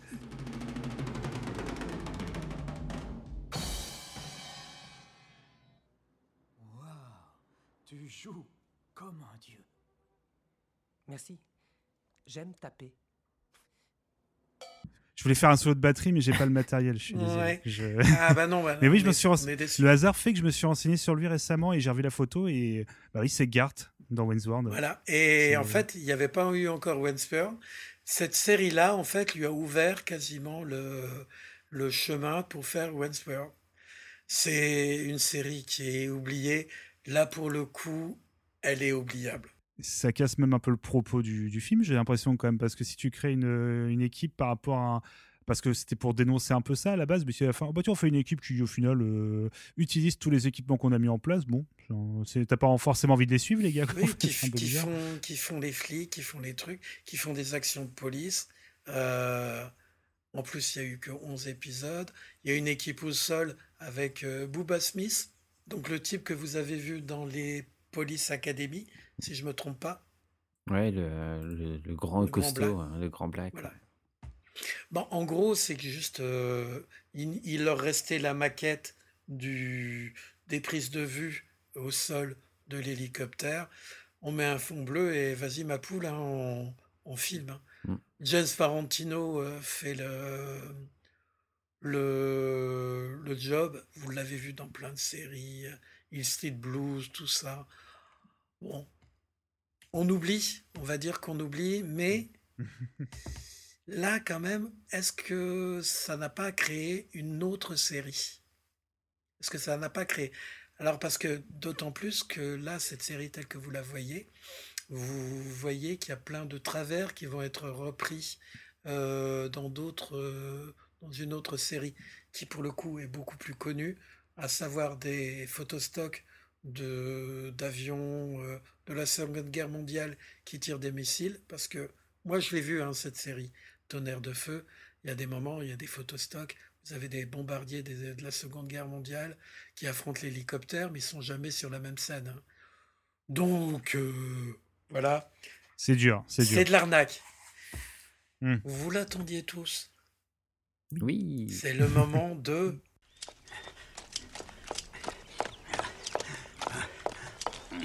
Salut, ça va? Écoute, j'ai un truc à te proposer vachement bien. Super balèze. On serait tous les deux complètement irresponsables, payés par la CIA avec un hélicoptère. Un hélicoptère? Un super hélicoptère qu'on a intelligemment appelé Supercoptère. Ouais.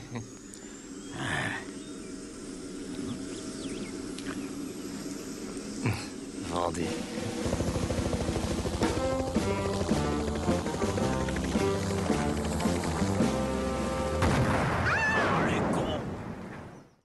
Super Supercoptère. Airwolf, le mouton déguisé en loup airs.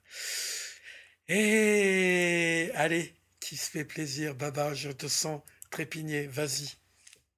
Alors, je, je m'étais je m'étais emmêlé les pinceaux tout à l'heure, mais euh, au niveau du scénario, mais pour faire simple, on est voilà un peu sur la même chose d'un ancien pilote Mm. euh, qui du coup a des chocs post-traumatiques de la guerre du Vietnam. Alors, je, je sais pas s'il en a vraiment dans celui-là. Je suis désolé, c'est Si, il a, comme ça, il mais en a. voilà. Et euh, parce, que je m'y perdais un petit peu par rapport aux différences. J'ai mes notes hein, pour toi, hein, c'est ça le pire. Et euh, donc il, il a servi de pilote d'essai pour un pardon, pour un, oh, un projet qui s'appelle Supercopter. On va faire un hélicoptère ultra moderne et tout, euh, qui va permettre de faire des super choses, comme son nom l'indique. Et euh, il a été du coup super volé par son super concept, par son super concepteur en fait, voilà, qui est un, un docteur euh, qui s'est dit bah moi en fait votre truc il est cool, bah, je vais le vendre ailleurs plutôt que servir et tout. Que pour une agence, pareil, c'est euh, la firme dans celui-là, je regarde mes notes, euh, mais c'est ça, qui est pareil, une agence euh, secrète gouvernementale, ouh là là, euh, truc euh, secret, mais qui est quand même chez- normalement chez les gentils, c'est très bizarre dit comme ça. Et euh, donc il décide euh, voilà, d'aller rechercher ce pilote euh, dont j'ai parlé un peu avant, qui est un des, un des seuls qui savait le piloter. Et avec un de ses euh, copilotes amis, ils vont aller le chercher, le récupérer. Puis finalement, ils vont pas le rendre. Ils vont dire tiens, bah non, il est cool, nous on va le garder, puis on va faire des missions pour l'agence. C'est donc il y a un côté un petit peu entre on est à la fois euh, copains avec l'agence, parfois c'est les ennemis. Et s'ensuit plusieurs saisons euh, jusqu'à un final voilà, que je laisserai volontairement. Caché si vous voulez découvrir. Mais euh, j'étais étonné qu'un Sims aussi euh, succinct pouvait tenir sur autant de saisons, mais ça marche très bien, en vrai. Et euh, bon, je pensais je pouvoir vous laisser parler un petit peu aussi de, de la série, mais Supercopter, c'est avant tout euh, un générique culte aussi. hein. La musique, tout, tout. Incroyable.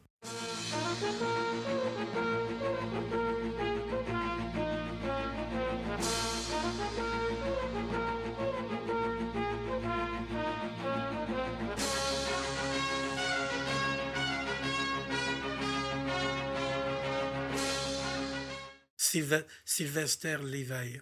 Alors, il faut se rappeler juste une chose, c'est que ce générique, à l'origine, tout le monde vous le fait en, au synthé, alors que la première série, ce ne sont que des cuivres. Et c'est vraiment le truc. Imaginez un orchestre avec des cuivres et c'est vachement bien. Voilà, c'était le moment de réflexion. Dallas, vas-y.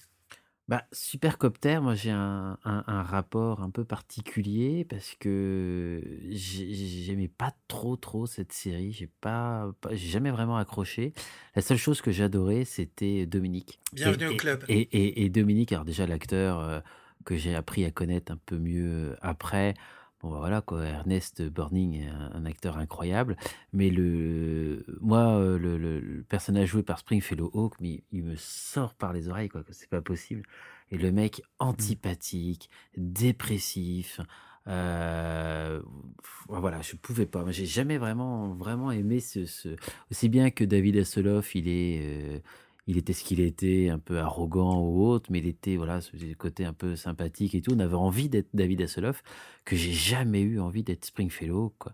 Euh, franchement, euh, quand il allait jouer de son violoncelle au milieu de ses tableaux là, dans sa cabane euh, au fond du jardin là, c'était non mais c'était l'enfer quoi. Et heureusement qu'il y a Dominique pour Oui. pour remonter voilà côté rigolo avec son, son sourire incroyable.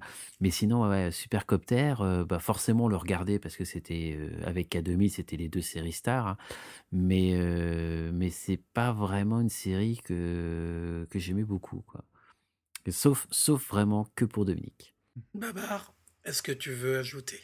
Oh, euh, moi, je, je l'ai picoré. hein. C'était vraiment l'époque où j'étais assez jeune et ça passait en boucle euh, l'après-midi, je crois. Enfin, des- c'était des séries qu'on voyait. On avait des rediffusions un peu tout le temps sur les, chaînes de télé quand j'étais au collège, donc de fin 90, début 2000. Et euh, ça, je me souviens très bien avoir regardé quelques épisodes. hein. Ça, c'est où je j'ai pas du tout suivi l'intrigue, où j'ai appris vraiment bien plus tard que c'était assez sombre en fait par moment quand même. C'était assez sérieux. Ça qui est étonnant parce qu'on quand on voit la musique puis le côté bon on a un super hélicoptère qui est super euh, moderne bon qui tire partout bon on s'attend pas forcément à un arc narratif ultra sombre mais en vrai ça, ça a l'air de fonctionner. Mais honnêtement des souvenirs que j'avais bon bah, c'était euh, toujours la même chose hein. c'était un peu des on voyait d'un côté l'hélicoptère il tirait sur un autre euh, soit sur des véhicules terrestres soit des véhicules voilà Mhm. volants après il faisait deux trois blagues entre eux puis il y avait une sous-intrigue un peu plus sombre non bah comme tu dis insupportable euh, le c'est euh, Hawk hein, c'est Ouais, ça Spring, euh, Springfellow. ah ouais, il- ah ouais, c'est vrai qu'il était là, tu fais, mais mec, euh, ouais. stop. Enfin, et déjà dans le générique, comme tu dis, avec son violoncelle, je fais, non, c'est bon. Enfin, je- C'était, tu- ça marche pas en fait, si tu crois pas. Mais euh, c'est vrai que le- pour autant, la chimie pouvait quand même bien fonctionner euh, entre les deux et ça, ça élevait un petit peu la série. Et euh, j'ai appris bien plus tard qu'il y avait un certain Brian Cranston qui avait fait quelques apparitions. euh, dans cette série, donc euh, si vous avez l'occasion de regarder, euh, qui joue pas encore au top de sa forme en termes d'acting, c'est assez rigolo.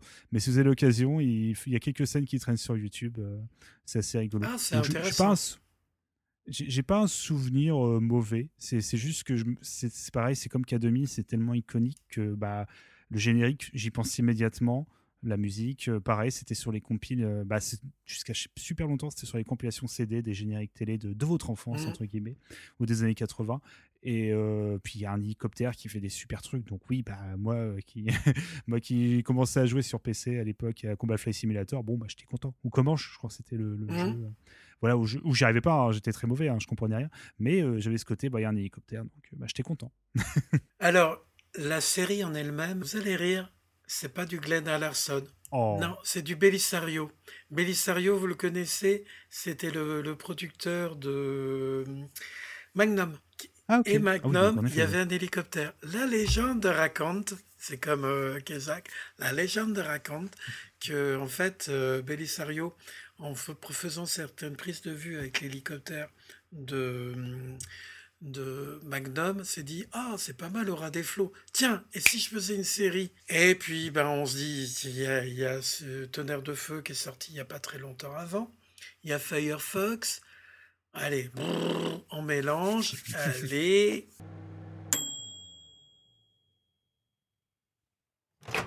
À table.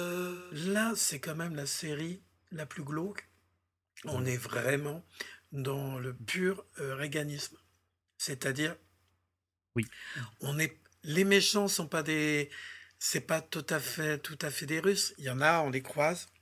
Mais là, c'est la grande époque où Reagan est contre euh, Kadhafi. Et là, forcément, on prend l'hélicoptère pour l'emmener en Libye. Où là, en Libye, l'hélicoptère euh, s'attaque à un, un, un destroyer et descend des avions français, etc. Voilà.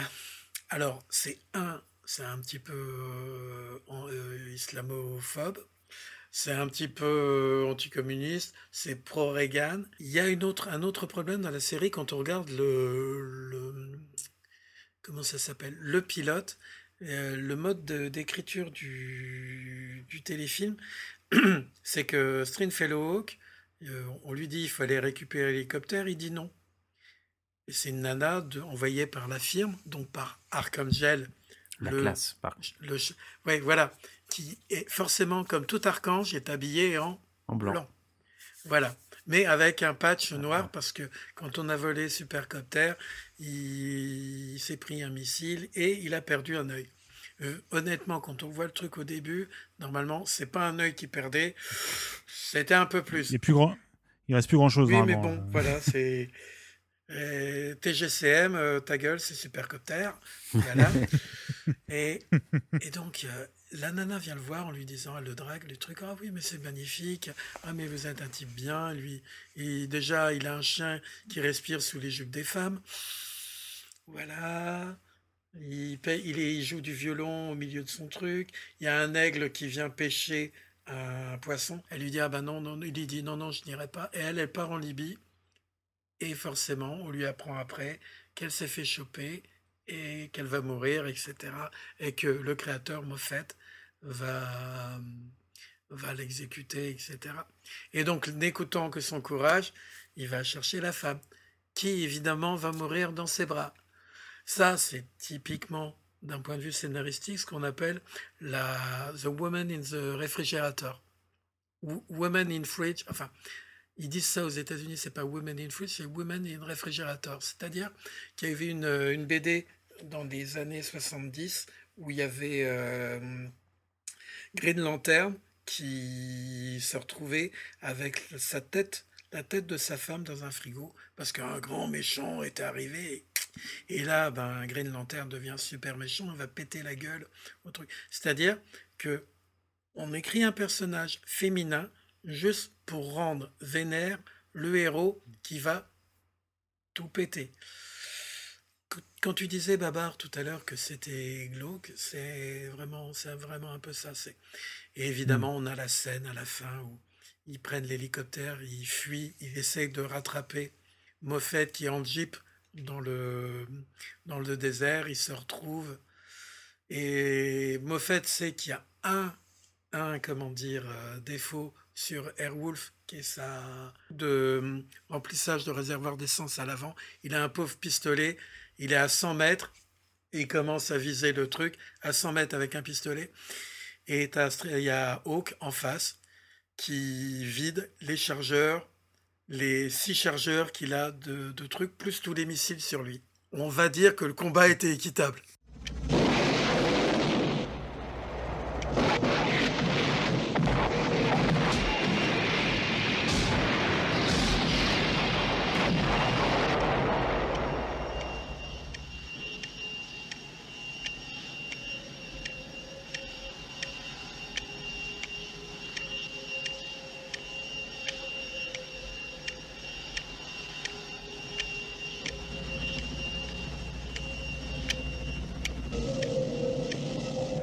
String, c'est fini. Je pense que euh, Stringfellow Hawk était en légitime défense. Il est dans un hélicoptère blindé. Le mec, il est à 100 mètres de, de lui avec un pauvre pistolet et qui, qui est en train de viser un truc qui est euh, plus petit qu'un trou du pare-brise de chez Carglass. hein, plus petit qu'une pièce de 2 euros. Je sais. Je savais pas du tout tout ça. Tu vois, tu m'apprends. euh, moi, j'avais que la vision du bassin d'un hélicoptère. Il, il tire partout. tu vois, je- Oui. Comme quoi, euh, ah, vision d'un ado qui avait vu ça, voilà, à l'époque euh, entre deux scènes. hein. J'avoue que j'avais pas approfondi. Après, après la première saison, c'est beaucoup de, scènes comme ça où oh il y a un hélicoptère qui est aussi doué que lui, alors il l'affronte. Ou euh, la première saison, les, les- la série coûtait très cher. Je crois que ça devait être euh, pas un million de dollars, mais très cher. Du coup, ça a coûté cher et les producteurs, donc ça devait être la, ça devait être pour la CBS ou un truc comme ça, ont commencé à dire bon, faut réduire les les coûts. Ils ont adjoint une euh, une personne féminine parce que euh, Ernest Borgnine, moi que j'adore, bah, en fait, euh, je pense qu'il voulait diversifier le public pour plaire aux femmes. C'était l'époque aussi où Ian Michael Vincent, enfin Jean-Michel Vincent, le type qui a trois, trois prénoms pour pouvoir se faire un nom. Euh, comment dire ben, Il a commencé de plus en plus à tomber dans l'alcool quand euh, le type était de plus en plus bourré euh, sur le truc. Euh, Ernest Merlin disait que c'était un acteur qui était génial, qui était capable. Il lisait une fois son texte, il le savait, mais quand il était bourré, il avait le vin mauvais et c'était impossible. Et de plus en plus, la série, elle a été grévée par le fait que, comment dire, ben, les coûts ont augmenté, euh, un acteur était ingérable. Alors Agnes Bernin, il, il est exceptionnel, c'est vrai qu'il fait énormément de trucs. En plus, c'est vrai, c'est- c'est- le type, quand il, il souriait, t'avais tout de suite envie d'être son pote. Moi, j'étais... Ah oui. C'est clair. En plus, c'est un type qui a eu une carrière monstrueuse. C'est un type qui a commencé à jouer les, les salopards au cinéma. Il a joué dans euh, Tant qu'il aura des hommes, un type infect, etc. Il s'est retrouvé sur Airwolf. Bon, il avait fait un petit peu son changement de, de carrière. Mais par exemple, il jouait les lâches ou les salauds. Il est dans euh, le dernier... euh, non, il est dans Le Trou Noir. Il est le type qui se barre et qui abandonne le truc. Il a, il a fait du Walt Disney. Et, euh, dans les années 80, un jour, il est chez lui. Et vous savez, il y a les, les scouts qui viennent vendre des, des biscuits. Et elle a- lui, il est à Hollywood. Et puis le- la, la scout lui dit Ah ben, je suis passé. Alors j'ai vu la maison d'un tel, j'ai vu la maison d'un tel. Puis lui, il est en face. Il se dit Mais, et gamine, tu sais que j'ai eu un, un Oscar. Il le dit pas. Tu sais, je suis quand même connu. Il avait, attends, il est né en 1917, donc imaginez début 80. Il a déjà plus de 60, il a plus de 60 ans.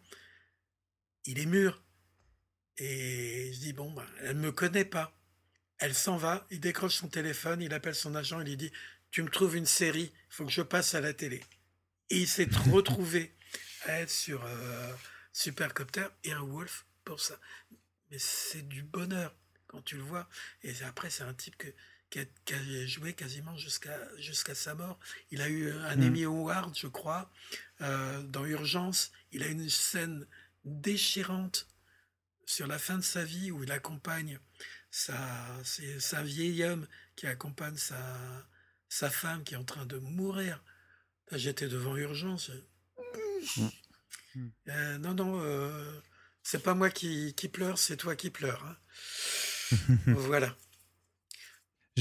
Moi, j'ai souvenir d'avoir vu dans Basketball, Basketball pardon, de David Zucker, qui est un film avec les créateurs de South Park. Alors, c'est un peu obscur, je dis comme ça, mais euh, si vous avez l'occasion, c'est, une, c'est un David Zucker, hein, donc euh, Ah, intéressant. c'est un peu farfelu. Donc, du coup, il, euh, dedans, il, alors, je pense, comme pas mal de films de cette époque, il y a pas mal de blagues qui ont dû très mal vieillir, mais à côté de ça, on le voit, et c'est parce que j'ai vu sa tête plus âgée, entre guillemets, voilà, que devant Supercopter, et ça a tout de suite fait Ah, et c'est vrai que, comme tu dis, il a un capital sympathique qui est incroyable. Et puis, il, il avait des dents de, de siffleur. Le trou qu'il avait en- entre les trucs, c'était des dents de siffleur. quoi. Pour en venir à l'engin, c'est quand même euh, nawak, un hélicoptère qui va à Mach 2. Quoi. Voilà. supersonique. Le mode supersonique. Mode supersonique, il est capable d'avoir des, des, comment dire, des canons qui sortent. D'ailleurs, j'ai regardé une vidéo l'autre fois, et le mec il dit, mais vous avez vu que là où sortent les canons, c'est pas possible, c'est là où il y a les, les, les roues qui sortent. On peut pas ranger les canons. Oui, mais c'est pas grave. C'est la, magie de la télé. Et puis là aussi, il a le syndrome, je, je fais des loopings. Ah bah, il en fait un par épisode à la fin. À chaque fin d'épisode, il fait un looping pour se mettre derrière et tirer à chaque fois. Voilà. Mm. Puis bon, après, c'est toujours le truc du... On n'a pas, on n'avait pas les, l'armée américaine pour nous fournir des, des, avions, etc. Donc, on tape dans les stock shots.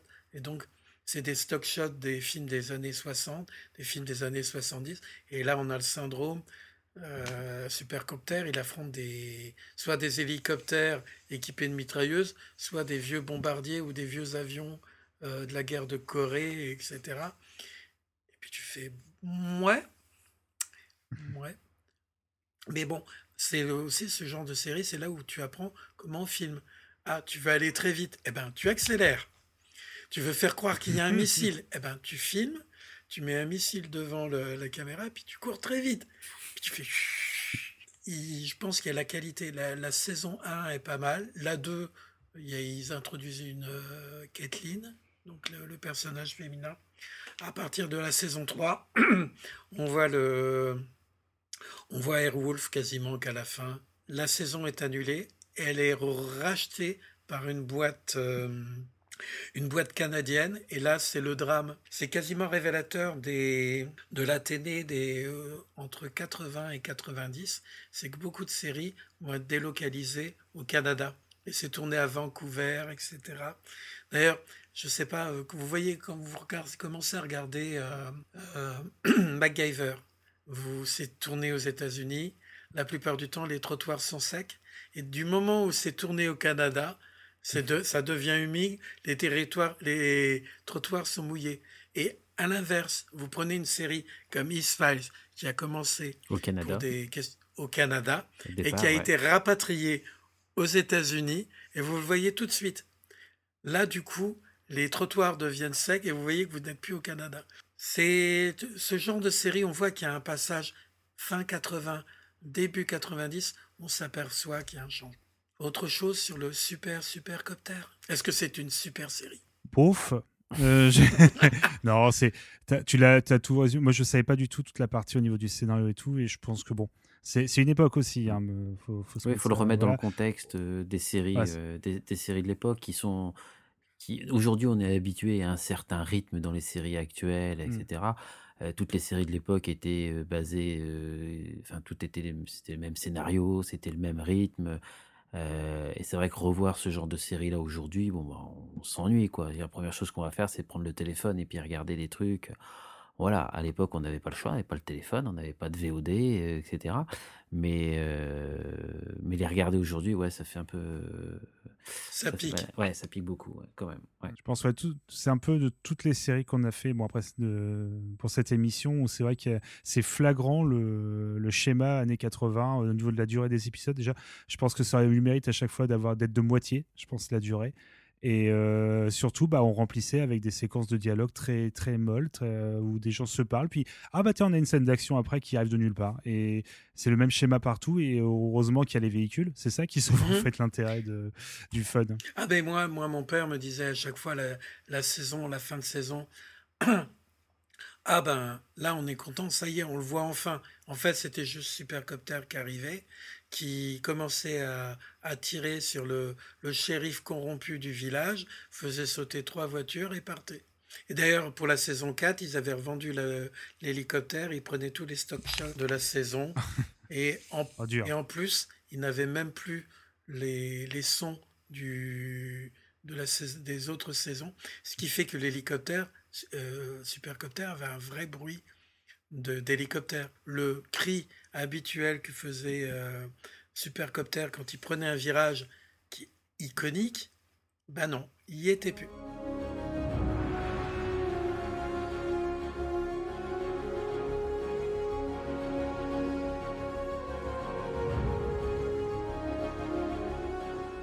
Pour ceux qui volent, qui est-ce qu'on élit?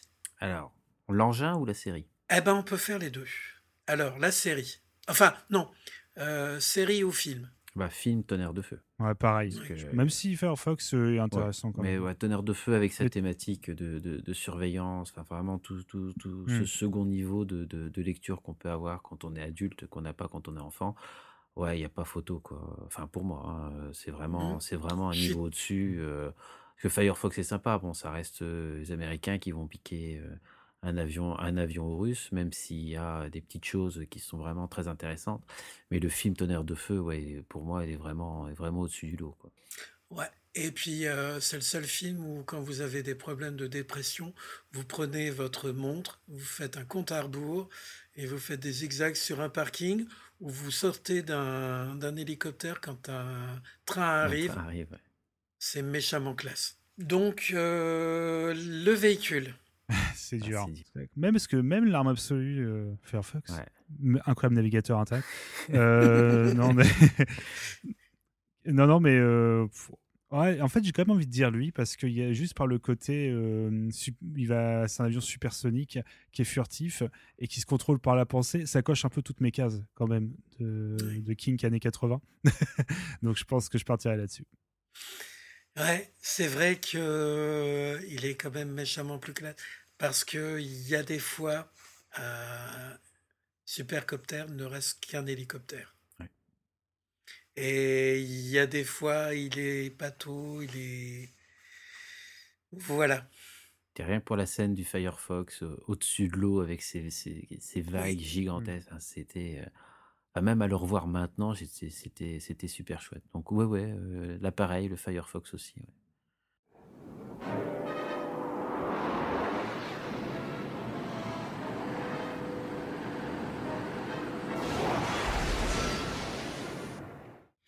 Alors, eh ben, donc euh, voilà, nous Mm. sommes d'accord. Et ben voilà, c'est On n'aurait pas cru. hein. J'aurais Eh pas cru au départ que Supercopter euh, n'allait même pas même pas être nommé euh, euh, ni ni meilleure série ni meilleur engin quand même. J'aurais pas parié là-dessus au départ, mais avec la discussion, en analysant un Mm. petit peu un petit peu plus, oui quand même, ouais, effectivement. ouais, euh. Mm. Il est capable de jouer du violoncelle. Voilà. Voilà. C'est la, la leçon. euh, Oh à À un moment, il, il a eu le point Ernest Borgnine, mais Ouais. c'est le violoncelle qui n'a pas été. Oui, ah oui, c'est clair. Et ça, C'est pas- ça, le chien qui respire sous les jupes des filles. Oui, c'est vrai. Je suis désolée. Je comprends. Je veux voir Leg.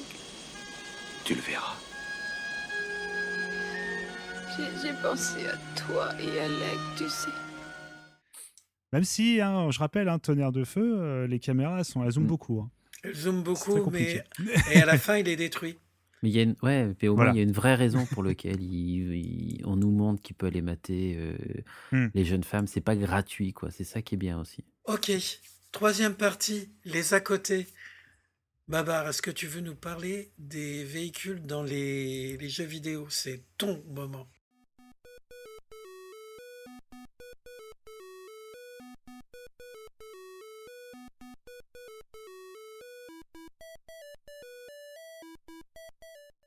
oui, c'est vrai que j'ai proposé ça. Puis moi, c'est vrai que je viens plutôt de- du podcast jeux vidéo à la base, mais euh, très content voilà, de parler aussi de séries et films. J'ai pas beaucoup l'occasion, donc c'est vraiment très sympa. Et euh, bah, je me suis dit, je vais apporter quelques petits véhicules des années 80 dans les jeux vidéo. Alors, il y en a pléthore, bien évidemment. Années 80, c'est là où vraiment euh, le jeu vidéo japonais, comme on, le connaît encore maintenant, va commencer son, son essor. Et euh, je me suis dit, j'allais piquer. Voilà, alors, il n'y a pas que des japonais là dans les quelques exemples qu'on a choisis, mais j'en ai pris euh, surtout que j'ai connu à l'époque, alors pas aux années 80, un peu après, mais auxquels j'ai joué euh, jeune. C'est pour ça du coup que je voulais euh, en parler. Il y a Moon Patrol déjà. Je sais pas si ça vous parle. Oui. Déjà juste avant. J'ai Ah, j'ai connu le, le, le truc un peu... En fait, c'est tu vas que de gauche à droite et tu... En fait, tu as un canon et tu peux tirer, tu peux sauter et tu es sur la Lune. En fait. Ouais, exactement, parce que tu joues un officier de police euh, du secteur 9 sur la Lune. C'est là où il y a les, plus grands bandits de la galaxie. Et tu dois, du coup, avec ton, ton gros véhicule à 6 roues, euh, une sorte de, de gros euh, tank, enfin pas un tank, mais une sorte voilà, de gros 4x4, on va dire, qui a, comme tu as dit, il a, il a deux canons. Il a un canon horizontal qui tire devant lui et un canon vertical. Il peut sauter, parce que voilà, c'est un, super, véhicule. Euh, on doit simplement voilà, le, aller, comme tu as dit, il va, il va automatiquement vers la droite de l'écran. Et donc, on doit esquiver à la fois des, euh, des trous dans le, dans le sol ou des mines et tirer sur les ennemis qui nous viennent à la fois devant nous ou euh, bah, le, au-dessus de nous. Voilà. Donc, on, doit euh, à chaque fois jongler avec les deux. Et moi, j'y jouais tout petit sur l'Apple II de, de mon père. Donc, c'est un des premiers jeux auxquels j'ai joué, avec une image absolument horrible. Puis des animations, pareil, des- un nombre d'images d'animation qui ferait peur à n'importe qui maintenant. Mais c'est un de mes premiers souvenirs de gamin de, de jeux vidéo. Donc, c'est un jeu, moi, qui me, me parle beaucoup. Et c'est fait par Irem, qui est un- une société euh, culte. Hein, qui, euh, ils font des petits jeux comme R-Type, par exemple, pour Mhm. ceux qui jouent un petit peu au shoot 'em up. C'était voilà, un peu les rois de, de l'arcade à l'époque. Et euh, ce- pour le véhicule lui-même, ça fait très années 80. Un gros véhicule avec plein de roues, des canons, et il saute. Moi, je trouvais ça. C'est pour ça que je me suis bien Bah, d'en parler. il est sur la Lune. Aussi, oui. Ça aide, ça aide pour sauter. Mais c'est voilà. Donc je, honnêtement, ça, on peut y jouer assez facilement maintenant. hein. Euh, La version arcade se trouve, euh, voilà, avec des moyens plus ou moins légaux. Ça, c'est vous qui, qui voyez. Mais bon, Je me demande s'il n'est pas en abandonware. L'abandonware, c'est qu'il n'y a plus de- d'ayant droit qui fait que généralement le, le jeu peut être euh, récupéré, vous pouvez récupérer les ROM. Ceci dit, je pense qu'il est tout à fait jouable depuis un navigateur si on va Oui. sur archive.org, Alors c'est totalement ça. C'est comme ça que j'y ai joué. Donc, euh, ce qui reste un moyen qui est pas illégal. qui n'est pas illégal, c'est archive. C'est une bibliothèque. euh, Vive les ligne, bibliothèques. incroyable. On va dominer Voilà. le monde. Bah oui, et supportez votre bibliothèque locale. Moi, je, c'est c'est, euh, un endroit où moi j'ai découvert quasiment tout ce que j'écoute et je lis encore maintenant. Donc euh, il faut continuer. Et euh, voilà, Moon Patrol, euh, vous pouvez y jouer rapidement, hein, c'est un petit jeu, mais qui a quand même marqué. C'est quand même un. qui- Il retombe souvent dans les tops. euh, Et euh, c'est aussi, pardon, un des pionniers au niveau graphisme du scrolling parallaxe. Alors, pareil, c'est quelque chose qu'on n'entend plus parler maintenant, mais qui était un peu un argument de vente pour les consoles. C'est le fait voilà, d'avoir le décor euh, et différents niveaux du en arrière-plan en fait, qui ne bougent pas à la même vitesse. Ce qui donne voilà, une impression de, de profondeur. Si vous avez par exemple là, des arbres, bon, on est sur la Lune, là, c'est un mauvais exemple, mais vous avez des, des- des arbres qui vont bouger à une certaine vitesse, les, le- les nuages à une autre vitesse, selon le défilement d'écran, voilà, qui donne un peu cette impression d'avoir plusieurs plans. C'était un des jeux pionniers de, de cette euh, technologie. Voilà pourquoi il était aussi important.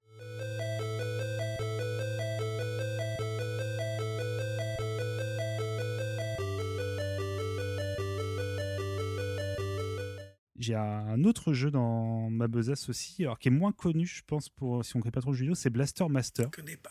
connais pas. Alors, euh, je vais sûrement me tromper avec- en disant Master Blaster, qui est un morceau euh, extrêmement connu, donc je vais essayer de faire attention.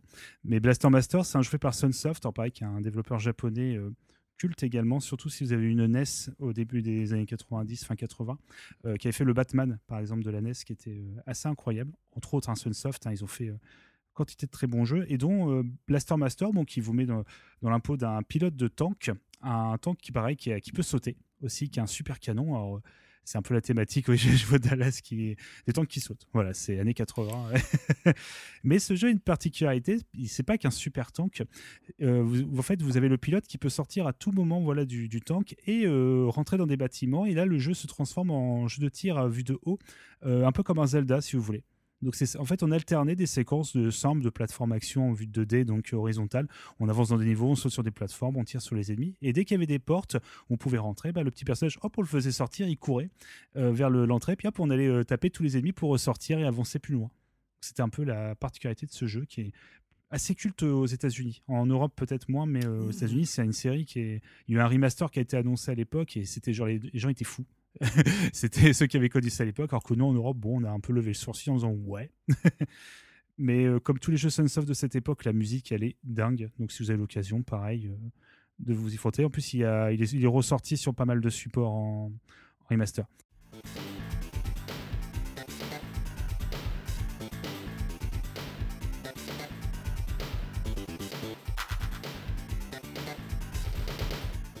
Et là, j'ai mis un autre jeu, mais j'ai vu qu'il y a eu des petites réactions. C'est Chase HQ. Je pense que vous connaissez. Ouais, Oui. en- en borne d'arcade, celui-là. Oui, oui. Ouais. Exactement. Le bouffeur de pièces. Ah bah là, c'est Taito. Euh, je sais pas si vous voulez en parler euh, à ma place. Non, non, vas-y, tu fais ça très bien. Oh là. Oh là là, tu- Oh bah c'est tellement bien, on, on dirait du pain. Ah bon, c'est c'est gentil. bah, Chase HQ, alors c'est un jeu à l'époque dans les années 80, alors c'est 88 hein, toujours. À cette époque, il y avait des jeux en, en déplacement très rapide. Alors on veut simuler un effet de 3D de profondeur avec des jeux comme Outrun ou Hang-On chez Sega, alors que vous devez connaître principalement pour les euh, bornes où on chevauchait une moto en plastique pour Hang-On et on avait le décor qui défilait extrêmement vite. Chase HQ, c'est un peu la version plus plus de ça, même si c'était à peu près la même technologie euh, de défilement. Sauf que là, on jouait des policiers en Porsche euh, 928, la fameuse euh, Porsche de couleur noire, et euh, on allait du coup euh, directement taper les, les, les bandits, les méchants, les malfrats, les voyous, euh, pour les arrêter. Donc en fait, on avait un appareil, on devait changer la vitesse, on devait passer de slow à euh, speed, je crois, sur la borne. Donc on avait un volant, euh, une pédale pour accélérer, et pas de frein, je crois. C'est- c'est Non, non, non, là où on Voilà, va, là où on va, on n'a pas besoin de frein. De, frein, voilà. Mais d'un mode turbo, oui. Et c'était littéralement un petit symbole de turbo. Euh, bah, comme un turbo compresseur, c'était un peu la mode à l'époque. Et euh, on allait taper le- la voiture jusqu'à euh, qu'on arrête la personne. On, sortait le pistolet, on disait allez, vous sortez. Et ce qui était très drôle, c'est dès qu'on commençait à attaquer, parce qu'au début on roule normalement, on rattrape le, suspect, pardon. Et à ce moment-là, dès qu'on est vraiment à sa hauteur et qu'on doit commencer à l'attaquer, il y a le. Oui, c'est ça. on vise comme ça. Et surtout, c'est qu'il y a le gyrophare qui se met. Et ça, je peux vous dire, du haut de mes 6 ans dans la borne d'arcade de l'hypermarché, j'étais comme un fou.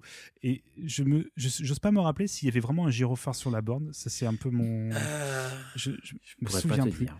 Mais je- mais je vois encore l'animation du voilà du policier, enfin du cop, du copilote qui sort la main et qui met le gyrophare. Et j'étais là waouh et du coup là on pouvait mettre le turbo et là bon on respectait absolument pas le code de la route, on tabassait littéralement la bagnole jusqu'à qu'elle s'arrête. Puis bah, après on l'arrêtait et c'est marrant parce que c'était vraiment à l'époque euh, les j'ai les, les noms des euh, des deux policiers. C'est Tony Gibson et Raymond Brody. Et c'est littéralement euh, l'arme fatale en fait. C'est on sent que l'arme fatale, fatale était passée. Puis du coup on les voit tous les deux en train voilà de et surtout il y avait des voix euh, digitalisées pour euh, dire attention vous êtes en état d'arrestation pour crime de premier degré. Voilà c'était c'était quelque chose. Donc euh, Chase HQ pareil c'est un jeu assez culte hein. il, est sorti sur tous les supports à l'époque hein, sur Mega Drive sur euh, tout en arcade à base mais un peu partout. Donc pareil c'est un jeu même Master System je crois.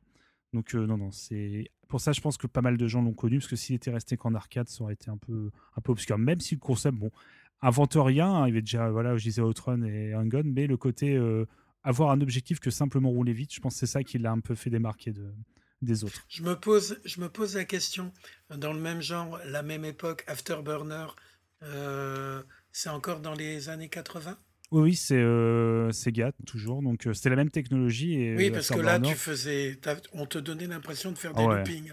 Parce que moi, j'ai connu Ah, la truc qui bougeait. La borne.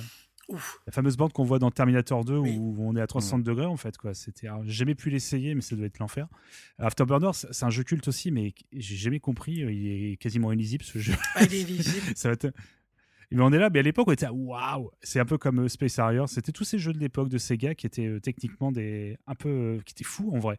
Et euh, même si gun, voilà, tout ça, les jeux de voiture, on comprenait un peu plus ce qu'on faisait quand même que dans Afterburner.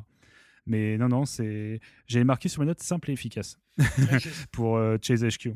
Parce que et, techniquement, c'était dingue aussi. Donc, euh, non, non, c'est juste avant l'arrivée de la 3D, parce que quelques années après, on allait avoir Virtua Racing chez Sega ou Daytona USA. Donc, bon, pas mal d'années après quand même. Mais c'était un peu voilà, la, la fin de cette époque où on optimisait au maximum ce type de représentation pour la 3D et qui était vraiment propre à l'arcade et aux consoles. Sur PC, c'était pas ouf, ouf. Voilà.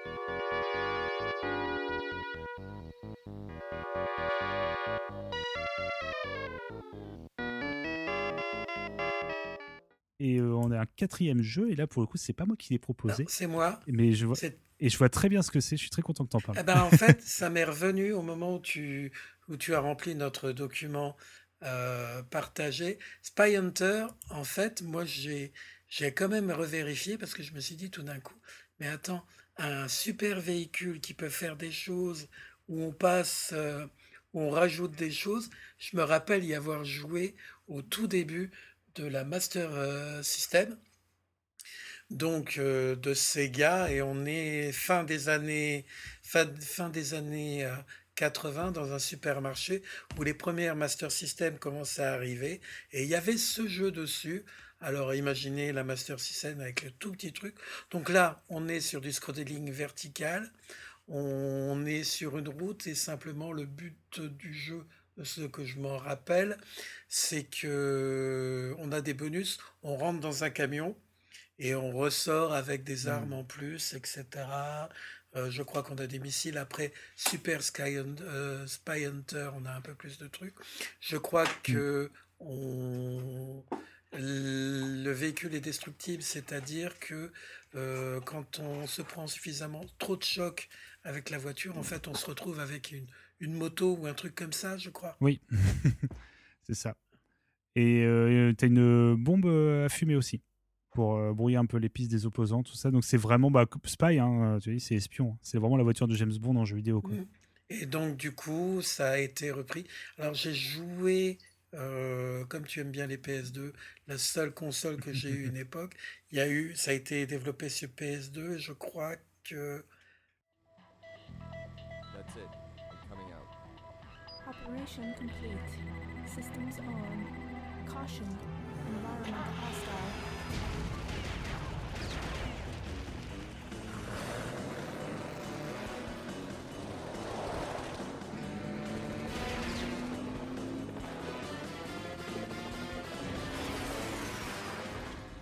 ouais, il y avait une version un peu plus améliorée en 3D où euh, la voiture pouvait aller sur l'eau, etc. C'était vraiment euh, le B à bas du, de la PS2. Ah oui, je- j'en découvre l'existence, honnêtement, là. euh. Ah oui, c'est vraiment Spy Hunter en version 3D, d'accord. Ouais, ouais, ouais. Oh, ça m'intrigue. Ah, tu n'as jamais vu? Ah, c'était. La version PS2, non. Eh ben, tu avais un temps donné euh, pour faire des trucs. Euh, la première mission, je crois que tu devais être du côté de Munich, etc. Et tu devais avoir un rendez-vous avec, euh, avec un hélicoptère euh, de type. oh, un truc de James Bond. Et dès que- donc, à un moment, tu es à Venise, tu roules sur les, les bords des, des bords des canaux, et dès que tu sautais à l'eau, en fait, le véhicule se transformait en, en hydravion, et hop, tu remontais sur. Ah, je pensais que tu connaissais. Ah, la alors, si, euh, pas la version PS2, et ce que je trouve incroyable, c'est qu'il y a un épisode où c'est euh, Dwayne Johnson, The Rock, qui, traite, euh, qui prête son visage en fait au personnage principal. Ah oui, oui. Looks like I'll just be kicking your ass in a more hands-on style. Donc c'est ap- après le jeu La Momie, euh, pardon, le Roi Scorpion sur PS2, c'est le deuxième jeu où on peut jouer Rock. Je, je suis joueur. Voilà, donc euh, je sens que tu vas aller, euh, comment dire, Oui. euh, le- les fins fonds du net à cause de moi. ah, je vais éplucher les, les cache converters, oui. Ça c'est. ah, je savais pas pour la version PS2, tu m'apprends un truc. Bah.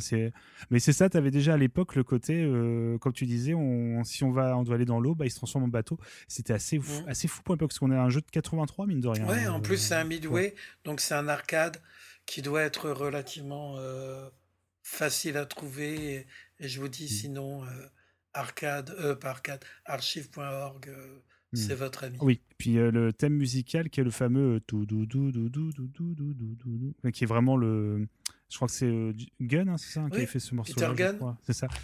Alors je je sais pas s'ils ont pris les droits, mais euh, Ah, en tout cas, il- bah, si je me trompe pas, c'est du Henri Mancini. Euh, ouais. Hmm. Oh, quoique, Henri Mancini, oui, il devait avoir des paires de chaussures à vendre. À, à- voilà. Euh, dernière à côté. Euh, on fait un petit mot sur la série Masque ou vous voulez qu'on fasse l'impasse? On peut faire un petit mot rapide, euh, parce que c'est vrai que la masque, on pourrait y rester un petit moment aussi.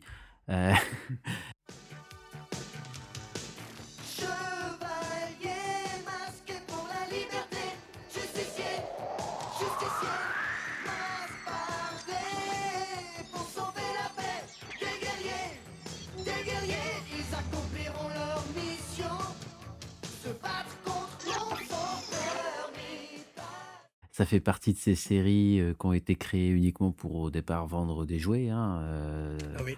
Voilà, c'est on, a- on a envie d'inventer des jouets qui se transforment, euh, des, des voitures qui, comme euh, tu l'as, tu, comme quand tu étais petit, euh, Cosmique. J'ouvre les portes et J'ouvre elles les volent. portes et elles, et elles volent. Les, les, libellules, ouais, papillons, pardon. les, les motos hélicoptères. Alors j'avais la moto hélicoptère quand j'étais euh, quand j'étais plus jeune.